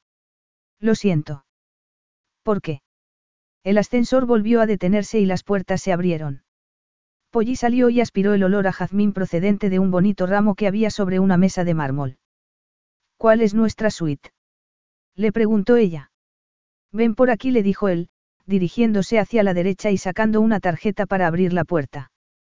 Polly entró en la suite y se dio cuenta de que olía a sus aceites esenciales favoritos, jazmín, vainilla, naranja y mirra. Era una mezcla que habían preparado especialmente para ella y que solo utilizaba en su habitación de la casa de campo. Buscó un difusor con la mirada, pero le costó encontrar la bonita vasija de arcilla en tonos azules y marrones. ¿De dónde ha sacado mi mezcla de aromaterapia? Le preguntó sorprendida. Alexandros era multimillonario, sí, y era un hombre eficiente, pero solo había podido oler aquel perfume en una ocasión. Y era el tipo de detalles que solo había tenido al principio de su relación. Le pregunté al ama de llaves cómo era posible que tu habitación oliese de aquel modo tan perfecto, a ti. Polly sonrió, complacida al saber que a Alexandros le gustaba el olor de aquella mezcla tanto como a ella. Ese difusor es una obra de arte. Efectivamente. Me puse en contacto con un artista que sé que te gusta y le pregunté si tenía alguna obra que se pudiese convertir en un difusor. ¿Cuándo has hecho eso? La semana pasada. Pues ha trabajado muy deprisa. Tenía ya la vasija hecha, solo ha habido que transformarla. ¿Y todo para esta noche? Le preguntó ella. Para hacerte un regalo, pensé que si lo utilizábamos esta noche sería más especial. Polly lo abrazó y lo besó. Gracias. Me encanta. Me alegro de que te guste. Ahora, dime, ¿por qué me has dicho en el ascensor que lo sentías? Polly suspiró e hizo una mueca. Estábamos pasándolo muy bien y no quería estropear la velada. Es la segunda vez que me dices eso. Te aseguro que lo único que podría estropear esta noche es que te marchases. A pesar de que me encanta tu cuerpo, aunque no quisieses compartirlo conmigo esta noche, me contentaría solo con estar aquí contigo. Antes solías decirme siempre ese tipo de cosas, comentó ella. Y tú solías besarme y abrazarme varias veces al día, le respondió Alexandros. Eso no me cuesta ningún esfuerzo, le dijo Polly, volviendo a abrazarlo y a besarlo. Él respondió a sus besos y la llevó hasta el sofá color crema, situado delante de una chimenea. También sabes cuánto me gustan las chimeneas, le dijo ella. Estoy en modo seductor, por si no te habías dado cuenta, comentó él en tono desenfadado, casi como si estuviese de broma, pero mirándola muy serio. Te voy a contar un secreto, Alexandros. En lo que a mí respecta, no tienes de qué preocuparte. Me alegra oírlo, Agape Mou, pero he aprendido que tengo que valorar más a mi querida esposa. Te estás volviendo todo un romántico, comentó ella. Y Alexandro sonrió. Pero antes de que Apolli le diese tiempo a preguntarle por qué parecía tan contento, él volvió a besarla y a acariciarla. Entonces, ella pensó que necesitaban más intimidad y se apartó. Para un momento, Andros. Él se quedó inmóvil. No he dicho que te quedes de piedra, le dijo ella riendo. Solo quiero que te quites la ropa. Por favor. Dilo otra vez y haré todo lo que tú quieras. ¿Qué diga el qué? Le preguntó ella, dispuesta a recitar el alfabeto en inglés y en griego con tal de que su marido se desnudase. Llámame Andros. Ella lo miró con sorpresa, parecía hablar en serio. Andros, quítate la ropa y vio cómo su marido se estremecía igual que si lo hubiese acariciado de manera muy sensual. Neón. Neón. Lo que tú quieras, Ginecamou. Se puso en pie y se quitó el traje antes de que a Polly le diese tiempo a bajarse la cremallera del vestido. Polly llevaba cada vez menos vestidos con cremalleras, pero le gustaba ponérselos cuando sabía que su marido se los iba a quitar porque a él le encantaba el gesto de bajar la cremallera y besarla en la nuca y en la espalda mientras lo hacía. ¿Me ayudas? Le preguntó, girándose para darle la espalda, pero fijándose antes en el imponente torso de su marido. Alexandro siempre conseguía tiempo para hacer deporte y eso le recordó a Polly lo importante que era para él ser el mejor. No sé en qué estás pensando, comentó él, pero para allá. ¿Qué te deseo? le dijo ella. Y yo a ti, tanto, que como no bajemos inmediatamente esa cremallera te vas a quedar con el vestido puesto, le advirtió Alexandros.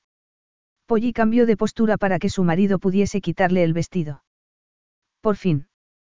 Me gustaría tomarme el tiempo de admirar la belleza del precioso sujetador de encaje que realza tus increíbles pechos, pero tendrá que ser en otra ocasión.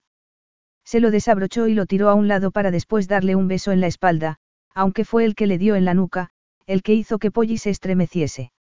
Eres perfecta, le dijo él mientras le bajaba el vestido y empezaba a acariciarle los pechos.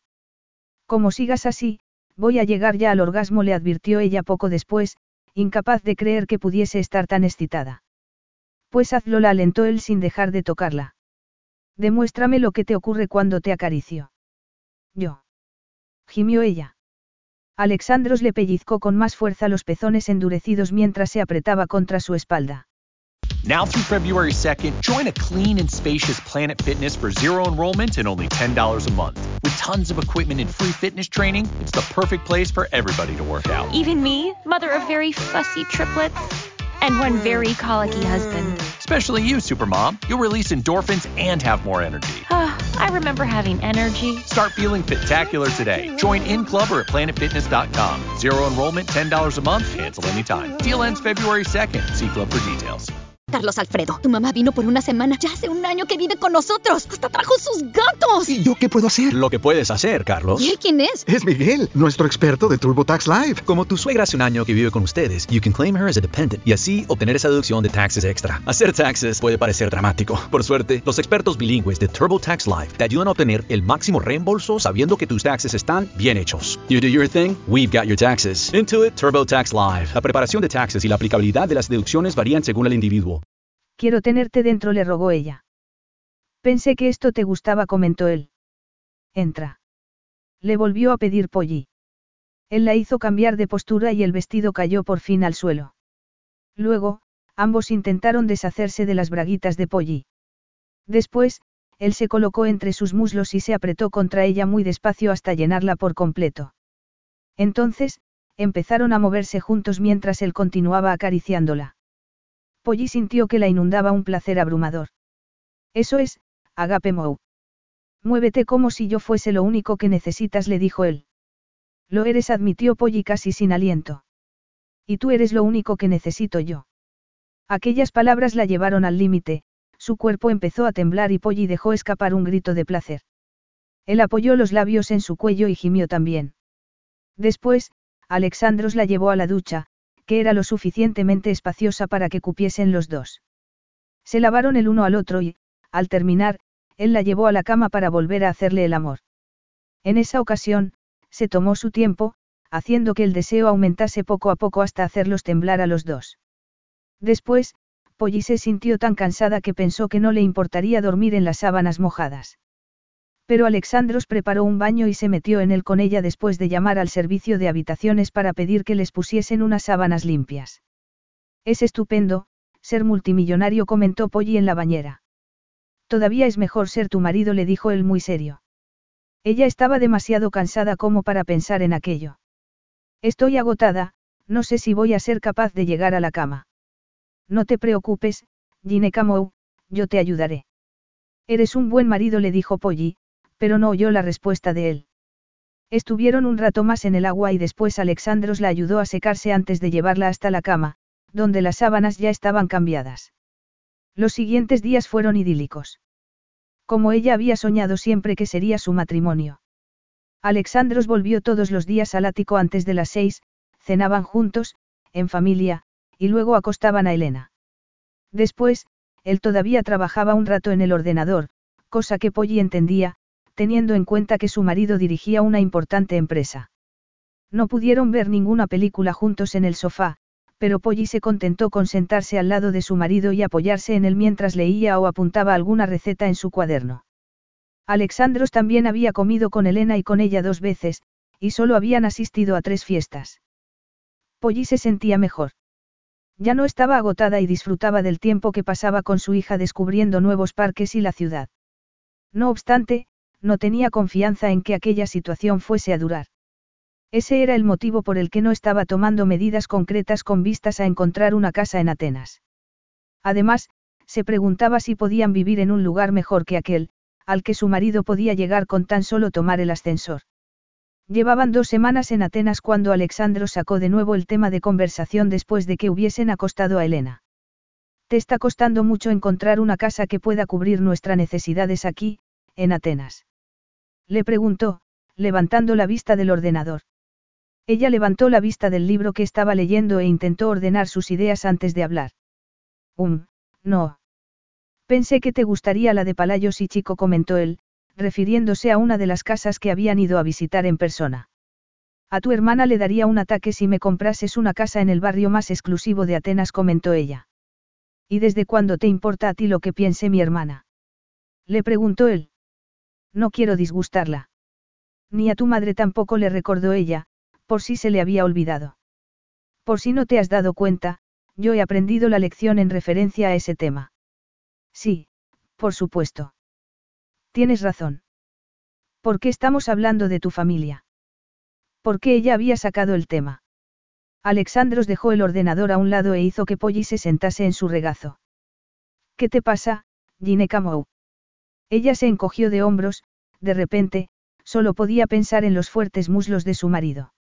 Él se echó a reír. Primero, responde a mi pregunta. ¿Qué pregunta? Él juró entre dientes. Eres maravillosa, pero no vamos a permitir que el sexo se interponga en esta conversación. ¿Acaso no es parte de nuestra relación? Le preguntó ella. Alexandros la besó, no pudo contenerse. Para le pidió, entonces. De verdad, Polly. Ella sonrió. No quiero parar. Luego haremos el amor. Por supuesto. Lo que Alexandros quería en esos momentos era hablar y Polly se sintió vulnerable. ¿Por qué no me has pedido mi opinión acerca de ninguna casa últimamente? Le preguntó él. Ella se encogió de hombros. ¿Acaso tenemos prisa?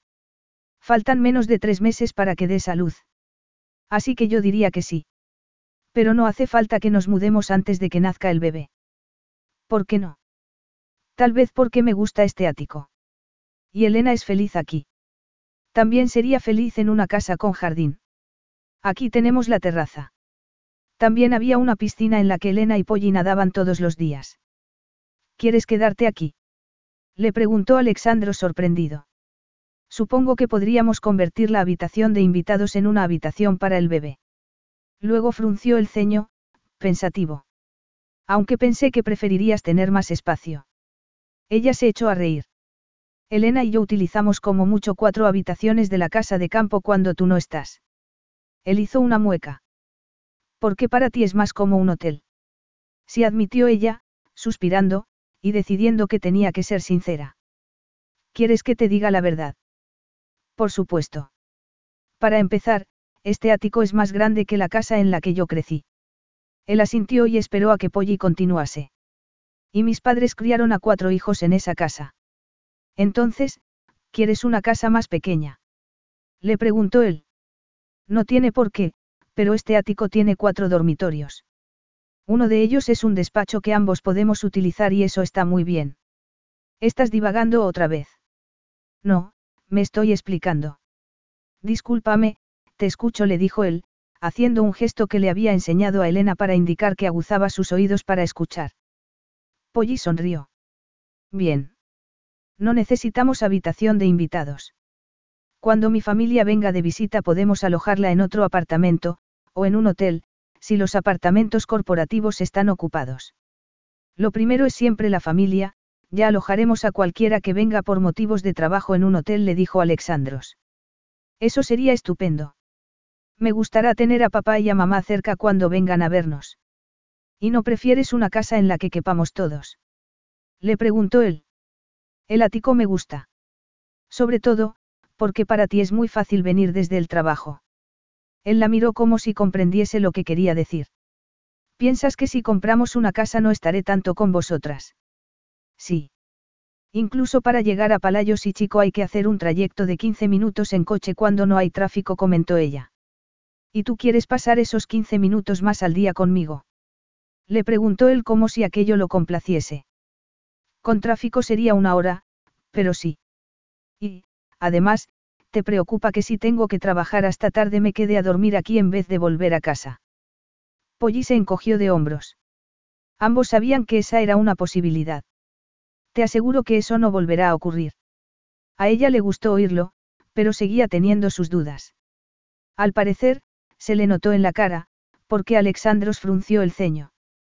En resumen, que no quieres encontrar la casa de tus sueños aquí en Atenas porque no confías en que yo os considere a ti y a mis hijos mi prioridad. Alexandros ya no parecía tan contento. Eres adicto al trabajo y fingir lo contrario no va a cambiar nada, le contestó ella. Eso ya te lo he explicado. Me has explicado el motivo por el que no estuviste conmigo durante el primer embarazo, y lo entiendo, pero siempre has trabajado mucho, Alexandros. El tiempo que vivimos en la casa de campo pasabas al menos una noche a la semana aquí, si no más. Eso no puede ser verdad, le dijo él, como si estuviese exagerando. Si no me crees, mira el histórico de vuelos del helicóptero y tendrás la verdad. Él tomó su teléfono y Polly supo que lo estaba comprobando.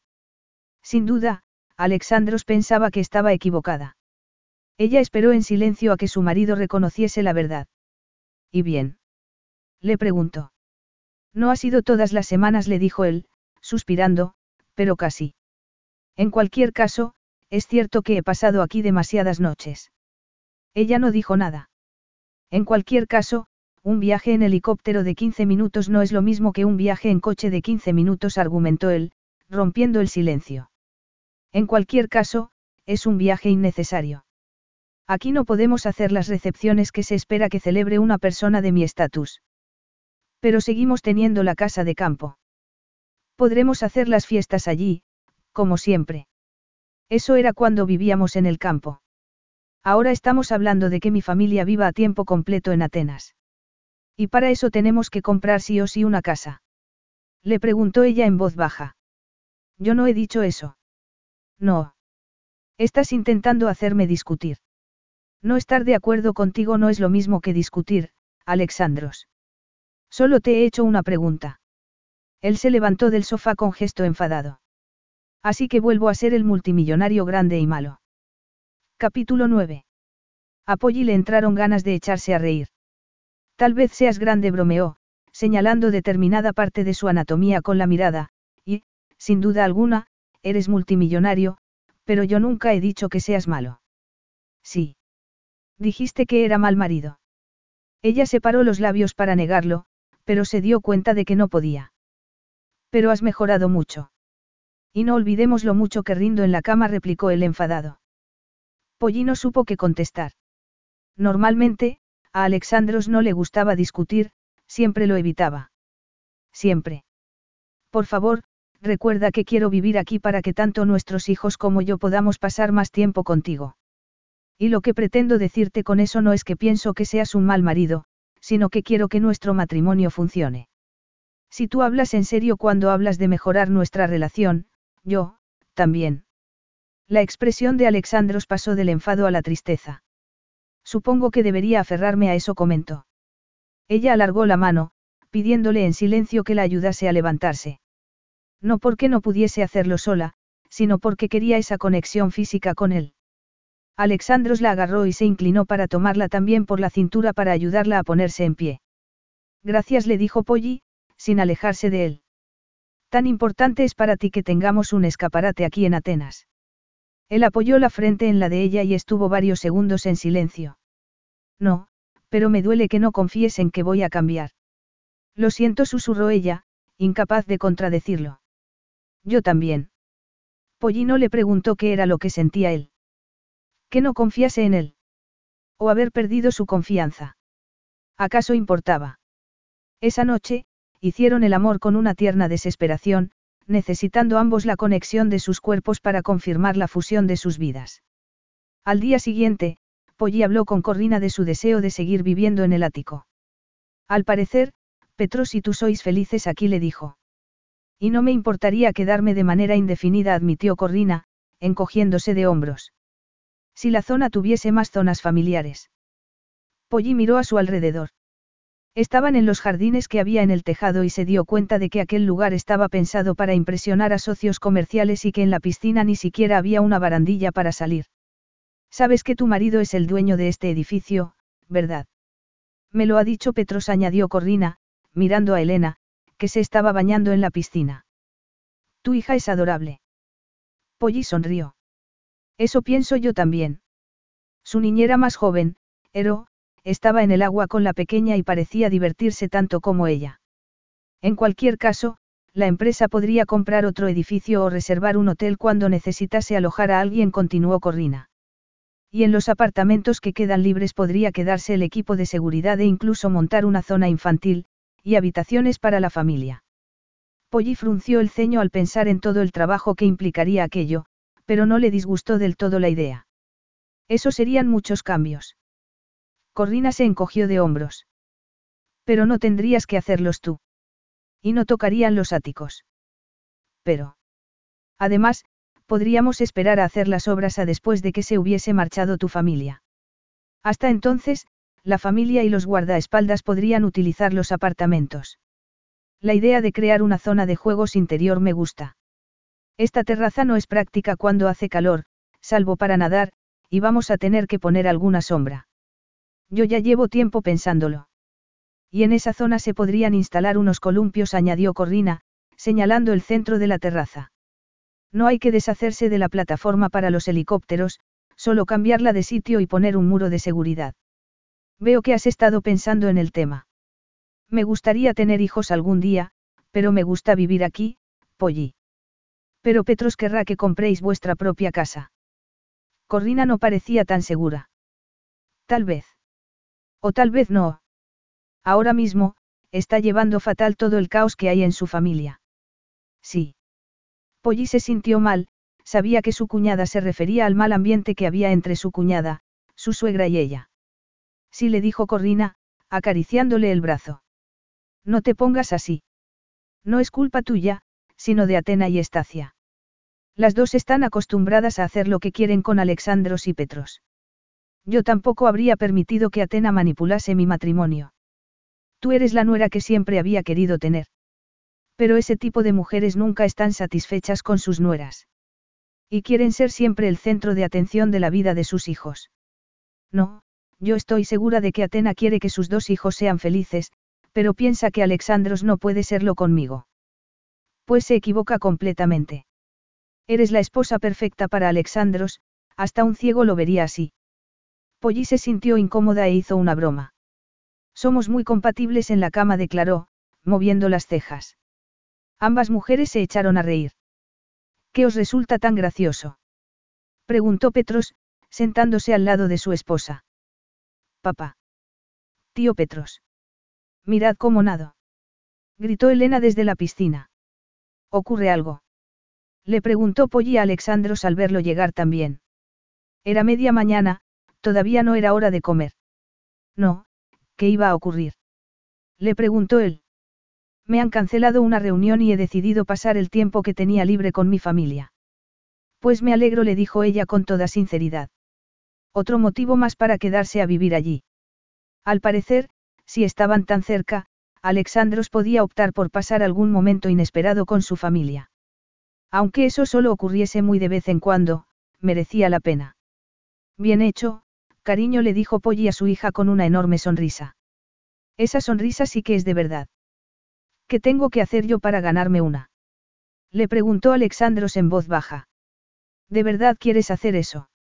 Le preguntó Polly a Alexandros cuando se estaban preparando para meterse en la cama. Estás convencida de que solo te valoro en la cama, así que he pensado que podíamos estar una temporada sin sexo mientras trabajamos en otros aspectos de nuestro matrimonio. ¿Y de quién ha sido la idea?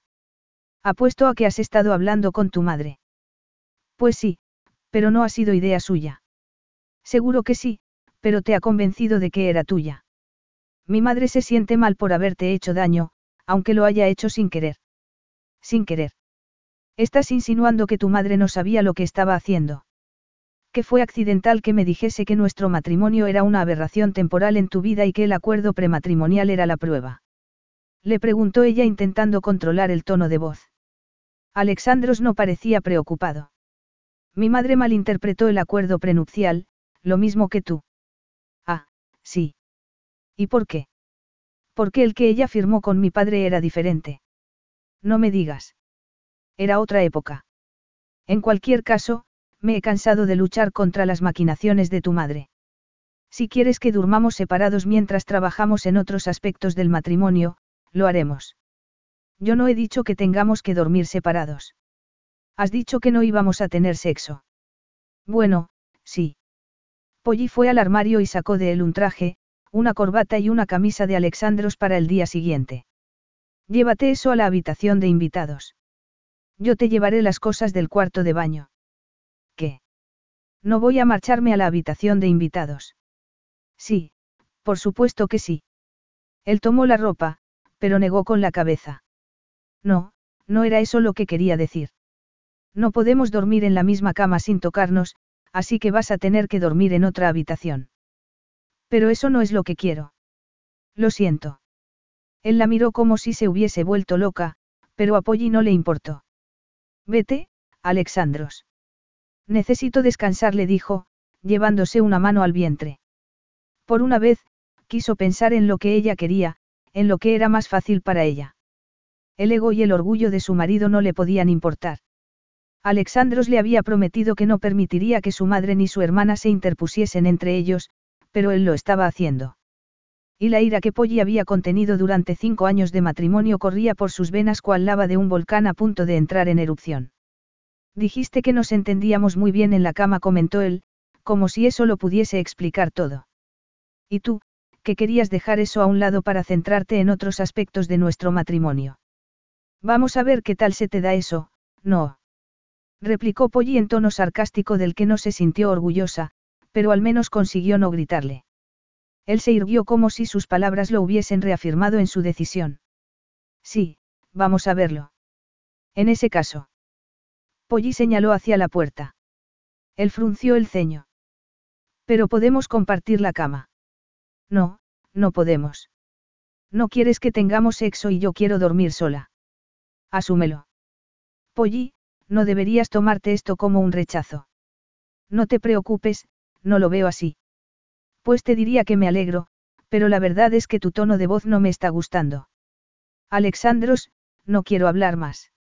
Márchate, por favor. Él separó los labios y volvió a juntarlos como si por fin hubiese asimilado las palabras de Polly y hubiese decidido respetar sus deseos. La miró por última vez y ella no pudo descifrar su expresión, pero no le importó.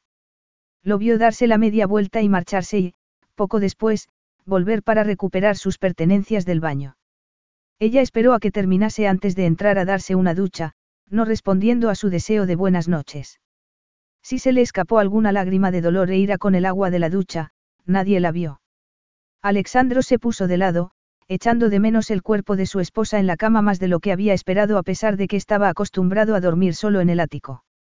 Intentó decirse que extrañaba la cama, pero lo cierto era que echaba de menos a Polly y no podía evitar tener la sensación de haber cometido un terrible error táctico.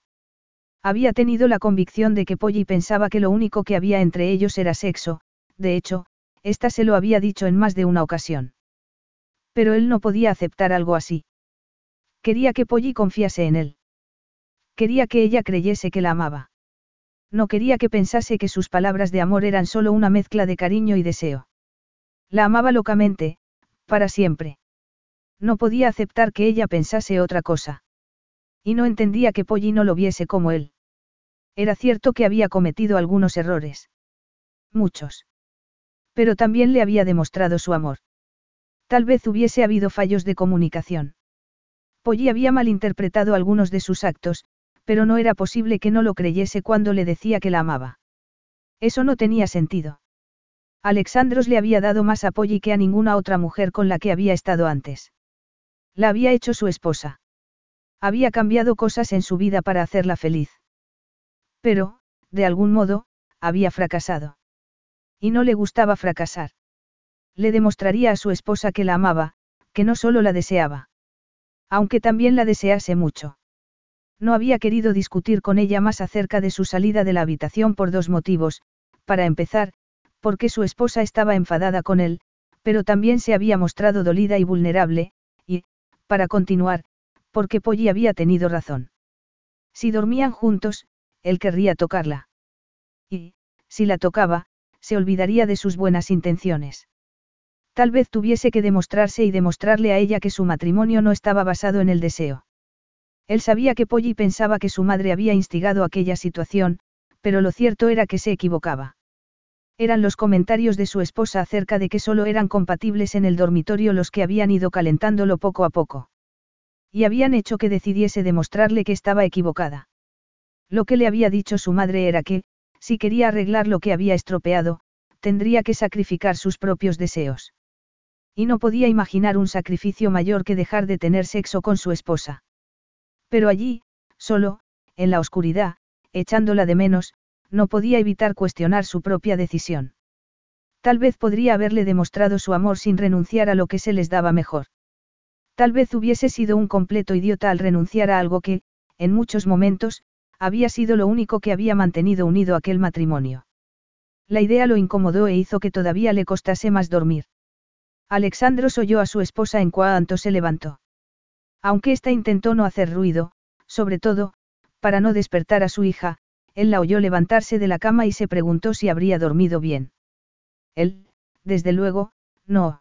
Carlos Alfredo, tu mamá vino por una semana. Ya hace un año que vive con nosotros. Hasta trajo sus gatos. ¿Y yo qué puedo hacer? Lo que puedes hacer, Carlos. ¿Y él quién es? Es Miguel, nuestro experto de TurboTax Live. Como tu suegra hace un año que vive con ustedes, you can claim her as a dependent y así obtener esa deducción de taxes extra. Hacer taxes puede parecer dramático. Por suerte, los expertos bilingües de TurboTax Live te ayudan a obtener el máximo reembolso sabiendo que tus taxes están bien hechos. You do your thing, we've got your taxes. Intuit TurboTax Live. La preparación de taxes y la aplicabilidad de las deducciones varían según el individuo. Carlos Alfredo, tu mamá vino por una semana. Ya hace un año que vive con nosotros. Hasta trajo sus gatos. ¿Y yo qué puedo hacer? Lo que puedes hacer, Carlos. ¿Y él quién es? Es Miguel, nuestro experto de TurboTax Live. Como tu suegra hace un año que vive con ustedes, you can claim her as a dependent y así obtener esa deducción de taxes extra. Hacer taxes puede parecer dramático. Por suerte, los expertos bilingües de TurboTax Live te ayudan a obtener el máximo reembolso sabiendo que tus taxes están bien hechos. You do your thing, we've got your taxes. Intuit TurboTax Live. La preparación de taxes y la aplicabilidad de las deducciones varían según el individuo.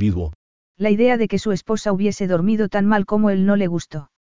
No hizo deporte, como acostumbraba a hacer todas las mañanas, se duchó rápidamente y se vistió. Pollino estaba en su habitación ni tampoco en la cocina. Solía ponerse a cocinar cuando estaba estresada e imaginó que se encontraría la cocina patas arriba, pero estaba impoluta. Buscó por el resto del ático, y solo fue capaz de comprobar que su hija seguía durmiendo. Abrió la puerta de la calle y le preguntó al guardia. ¿Ha visto a mi esposa? Este asintió. Está arriba, en el tejado. Sola. Alexandros quería que Polly llevase una vida más o menos normal, pero era la mujer de un multimillonario. No podía estar nunca sola. No, Kirios. Sanders ha subido con ella, para observarla desde la distancia. A Alexandros le pareció bien. Atravesó el descansillo y llamó a la puerta de su hermano. Petros ya estaba vestido para irse a trabajar. Ambos empezaban la jornada muy temprano. Puedes estar pendiente de Elena mientras subo a hablar con Pollana. Petros no le preguntó el motivo, ni le sugirió que hablase con ella más tarde, se limitó a sentir y entró en casa de Alexandros. Este, sabiendo que su hija estaba en buenas manos, subió al tejado. Sanders estaba a un lado y Alexandros le indicó que podía marcharse con un gesto. Pollana no pareció darse cuenta de su presencia, estaba centrada en el amanecer, sentada con las piernas cruzadas en un sofá y con una taza de un líquido humeante entre las manos. No se había vestido, solo se había puesto un chal encima del pijama. Y a Alexandros le gustó verla así. Calimera, Pollana.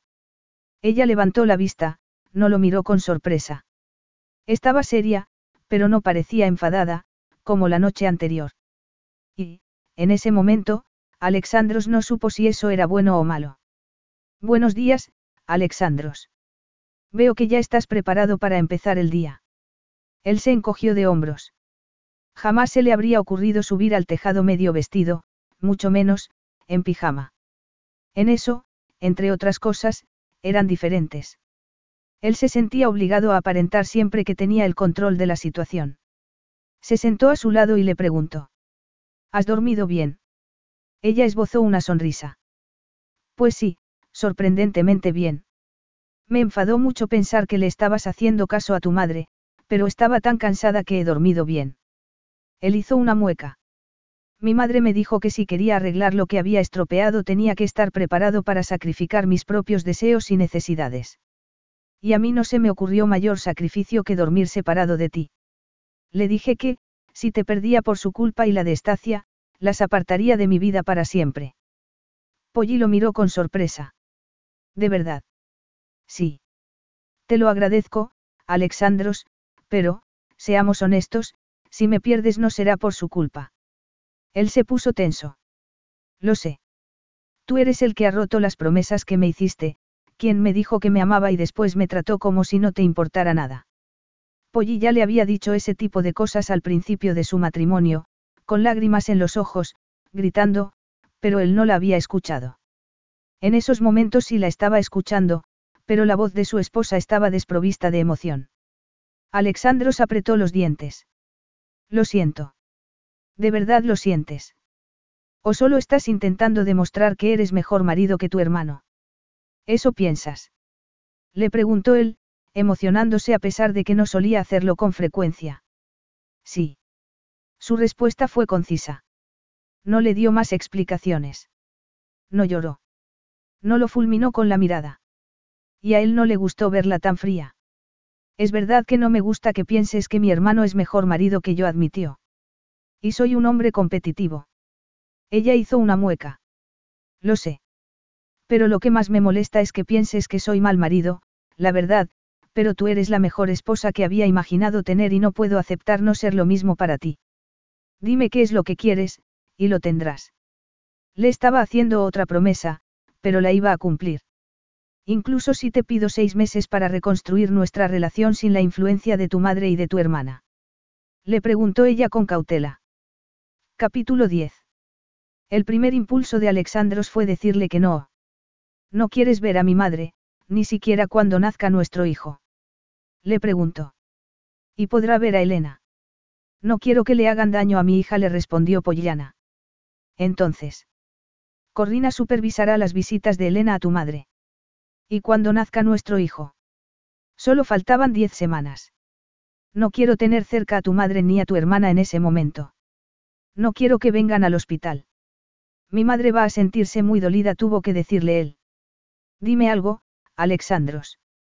Si una empresa que hubiese confiado en tu buena fe hiciese todo lo posible para hundirte y hablase mal de Crystalakis Incorporated, ¿qué harías? Destruirla le contestó él, pero ahora estamos hablando de la familia, no de la competencia. Yo no he hablado de rivales. Y no quiero destruir a tu madre, pero quiero que sea consciente de las consecuencias de sus actos. Si le hubiese hecho caso, habría criado a Elena en Estados Unidos y jamás habríamos tenido otro bebé. Dime que no me vas a dejar, le pidió él. Por favor. No tengo planes de hacerlo, pero si tu madre se hubiese salido con la suya, ya lo habría hecho. Ella pensaba que no eras la mujer adecuada para mí, tuvo que reconocer Alexandros. ¿Significa eso que ha cambiado de opinión? Sí. Espero que sea verdad, pero sigo queriendo estar seis meses sin verla. Y tampoco quiero que la veas tú. ¿Qué? Pero, Polly, se ha quedado viuda. Tengo la obligación de cuidar de ella. Puede cuidarla tu hermano. Yo necesito que tengamos la oportunidad de volver a conocernos sin venenosas influencias. Estoy convencida de que, si ambos nos centramos en nuestro matrimonio durante los próximos seis meses, tal vez dejes de anteponer los sentimientos de tu madre a los míos y yo pueda volver a confiar en ti.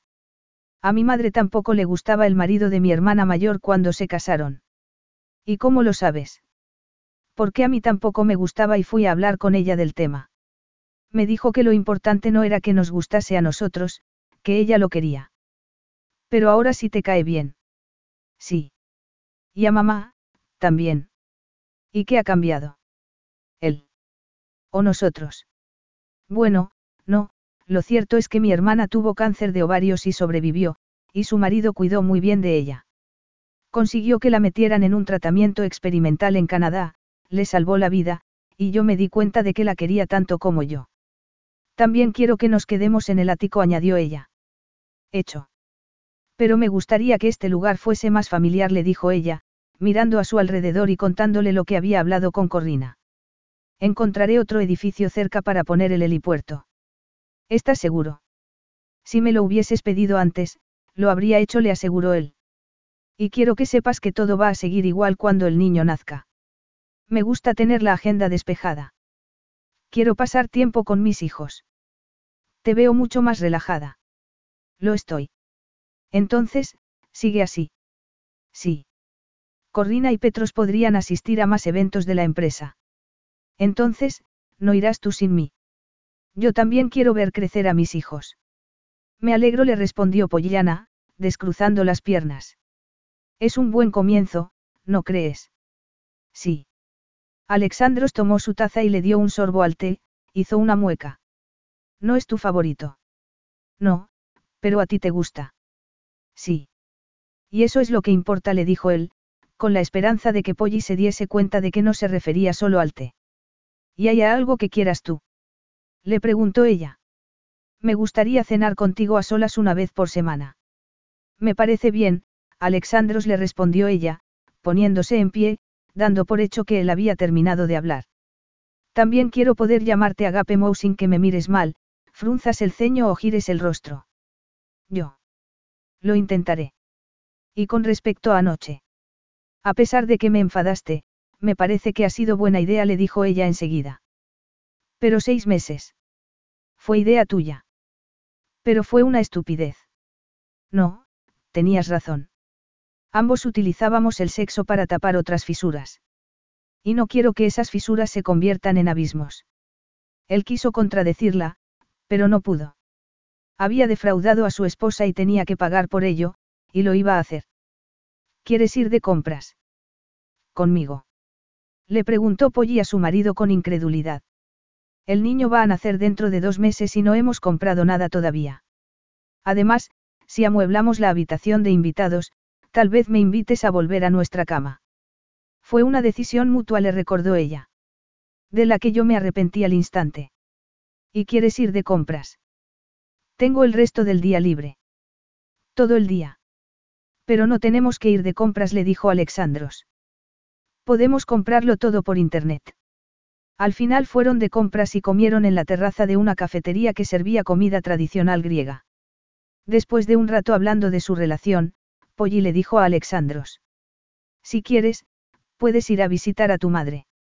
Jamás debí haberte puesto esa condición. Eres muy comprensiva. Me he dado cuenta de que yo no podría estar seis meses sin hablar con mi madre o con mis hermanos. Y tú siempre has adorado a tu familia. No es justo que yo te haga elegir entre ella y yo. Que es precisamente lo que ha intentado hacer ella. Pensé que estabas convencido de que todo lo que había hecho tu madre lo había hecho sin mala intención. Ahora me doy cuenta de que mi madre estaba convencida de que nuestro matrimonio no iba a funcionar, pero sí pienso que no te hizo daño a propósito. Fue solo el resultado de su arrogancia natural. Y tú eres igual que ella. Sí. La pena es que no conocieras a mi padre, a él le habrías encantado y le habría encantado ver que me he convertido en una mejor persona gracias a ti. ¿De verdad piensas eso? Estoy convencido, le respondió él con total sinceridad.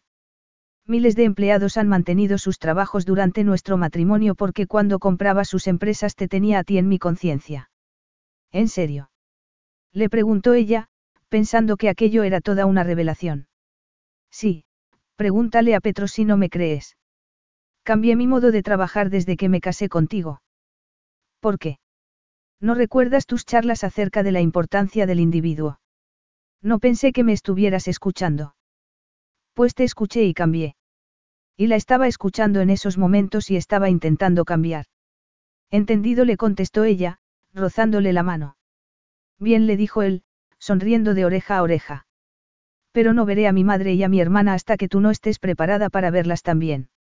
Eso no es justo. Me voy a sentir presionada. No quiero que te sientas presionada, pero tienes que darte cuenta de que mi familia también tiene que tender puentes contigo, le explicó él en tono pragmático. Y ella sintió que volvía a anteponer las necesidades de su familia a las de ella. De repente, se sintió furiosa, tiró la servilleta encima de la mesa y se puso en pie. ¿Y si intentamos arreglarlo nuestro primero y ya después pensamos en tu familia? Él, en vez de sentirse ofendido o incluso sorprendido con su reacción, se echó a reír. También es tu familia, Gineka Mou. De eso nada, yo me casé contigo, no con tu familia. Y si de verdad quisieras cambiar tu actitud conmigo, ya te habrías dado cuenta de eso. Se dio la media vuelta y fue hacia la calle, sabiendo que enseguida llamarían a su coche, que, en cualquier caso, no la dejarían sola. Se dio cuenta de que eso la molestaba. Había sacrificado su libertad por él.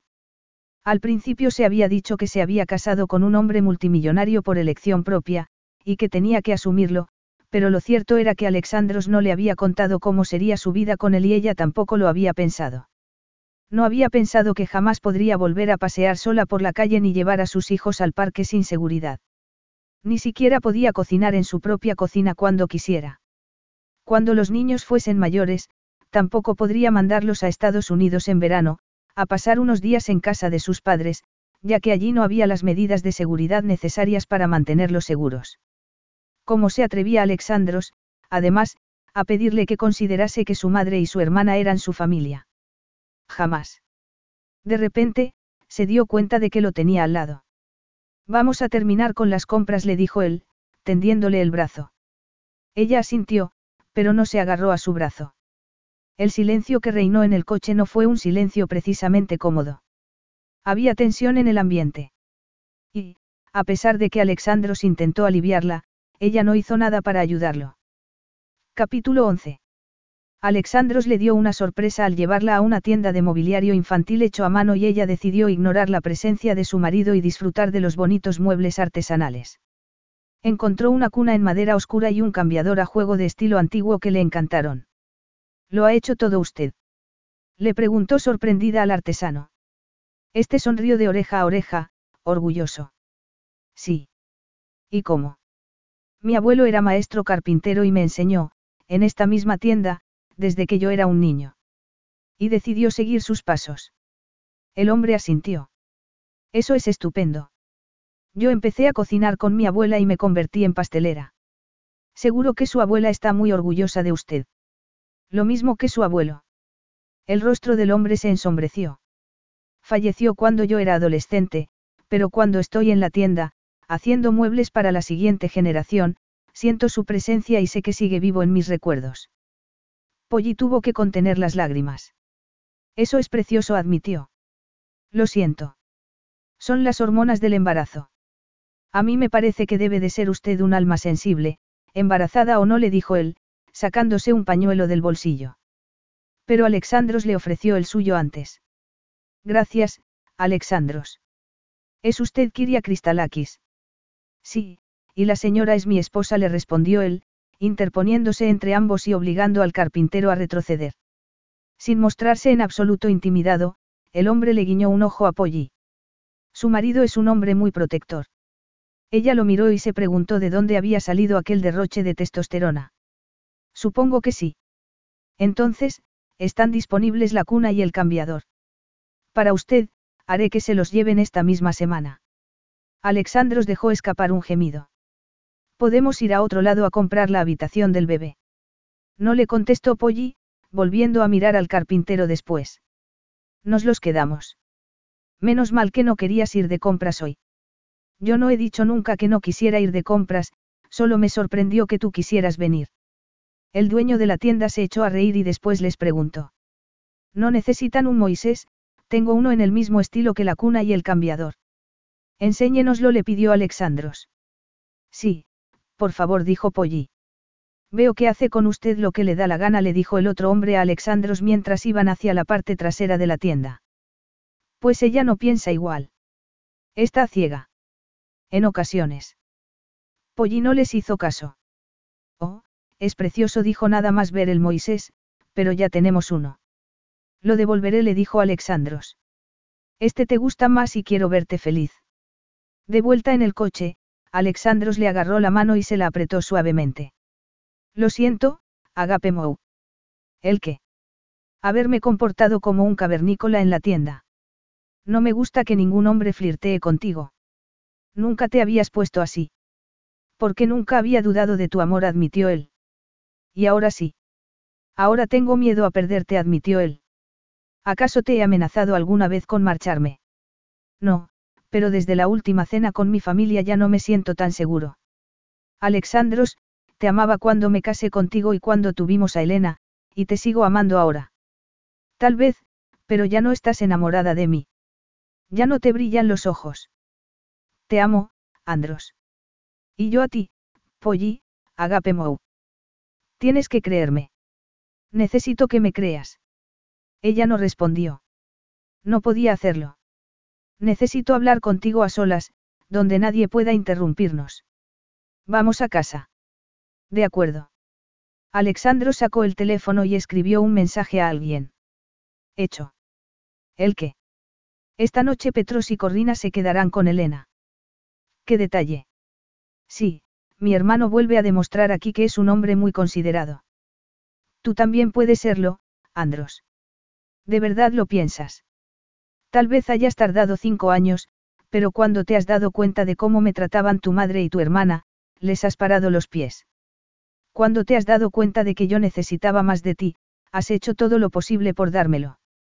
Pero eso no me convierte en una persona considerada, sino en un hombre desesperado que no quiere perder a su esposa. Pero también puede ser considerado. ¿Quién se ha tomado todo un día libre para venir de compras conmigo? ¿Quién se ha asegurado de que descansaba cuando más lo necesitaba? ¿Quién ha comprado un segundo Moisés porque me encantaba, incluso después de que el artesano hubiese coqueteado conmigo? Tenías más cosas en común con él que conmigo. Eso no es cierto. A ti te amo, y eso es más fuerte que ninguna otra cosa. ¿De verdad lo piensas? Estoy empezando a pensarlo. Entonces, se dieron un beso maravilloso y, cuando el coche se detuvo, lo único que quería Polly era que su marido la llevase directamente a la cama. Cuando llegaron al dormitorio ya estaban los dos desnudos y Polly tenía los labios inflamados de tantos besos. Sus cuerpos se unieron y ambos disfrutaron del momento. Por primera vez en mucho tiempo, Polly sintió una conexión plena con su marido, tanto emocional como física. Alexandros no era perfecto, pero era suyo. No hace falta que vuelvas a ver a mi madre y a mi hermana si no quieres, le prometió él. ¿Y eso te parece realista? Le preguntó ella. ¿Te han hecho daño? Nos han hecho daño. Y no voy a permitir que nadie vuelva a lastimarte. No me puedes prometer eso. ¿Cómo que no? Vaya, ya veo que tu arrogancia vuelve a ser la de siempre, le dijo ella sonriendo. Podríamos mudarnos a Estados Unidos para que estuvieses cerca de tu familia. ¿Qué? ¿Qué estás diciendo?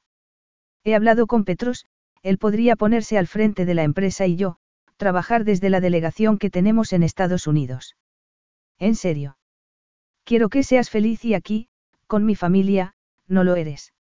Sí, sí que soy feliz, pero adaptarme a tu forma de vida no ha sido fácil. No obstante, soy tu esposa y me encanta nuestra vida aquí, en Grecia. Pues hace un par de semanas no te gustaba tanto. Había aspectos que no me gustaban, pero nos hemos puesto de acuerdo para cambiarlos. Soy consciente de que has hecho muchas concesiones para hacerme feliz, pero no me había dado cuenta hasta ahora. Bueno, pero piensa en la idea de que nos traslademos a Estados Unidos, le pidió él. No me hace falta. No quiero hacer algo que te haría daño a ti y que yo tampoco quiero hacer. Nuestra vida es esta y yo puedo ser feliz aquí siempre y cuando los niños y yo seamos una de tus prioridades. Y siempre y cuando me quieras tal y como soy y que no intentes convertirme en la perfecta esposa de la alta sociedad griega. Siempre te he amado tal y como eres y nunca he querido que cambiases. Y mis hijos y tú sois mi prioridad. Te lo recordaré la próxima vez que trabajes dos días seguidos hasta medianoche. Eso no volverá a ocurrir. Por supuesto que sí, pero no pasa nada, siempre y cuando no se convierta en una costumbre. Por cierto, apuesto a que a Petros no le gustaba la idea de ponerse al frente de la empresa. No, pero estaba dispuesto a hacerlo. ¿Y qué habías hecho para convencerlo? Decirle que, si no lo hacía, vendería la empresa. ¿Qué? No puedes hacer eso. La empresa es el legado de tu padre y de tu abuelo antes que él. Sí, pero yo te necesitaba a mi lado. Y vas a tenerme siempre a tu lado. Entonces, volvieron a besarse y a susurrarse palabras de amor, y a hacerse el tipo de promesas que se hacen los amantes. Epílogo.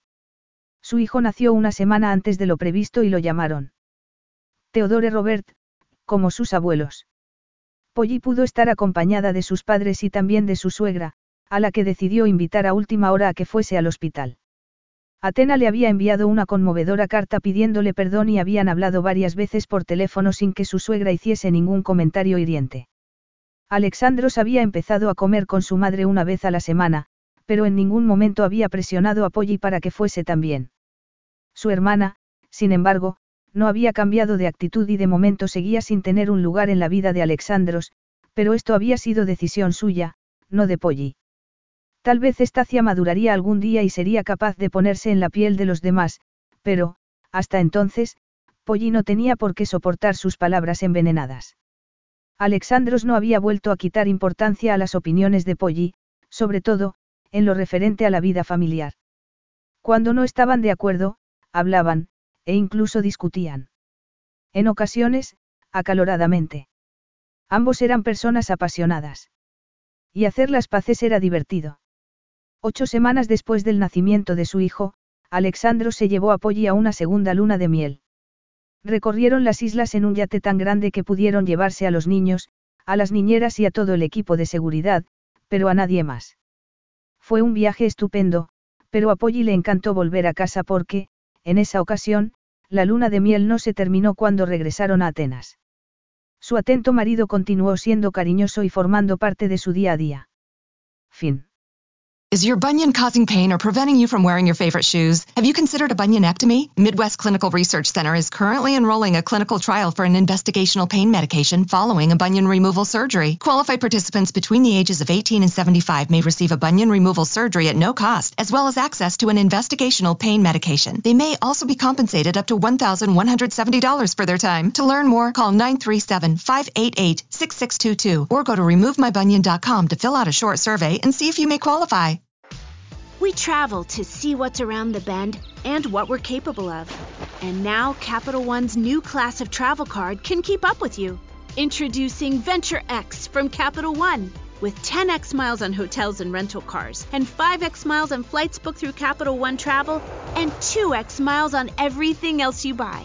Venture X, for those always asking, where next? Capital One, what's in your wallet? Terms apply. See CapitalOne.com for details.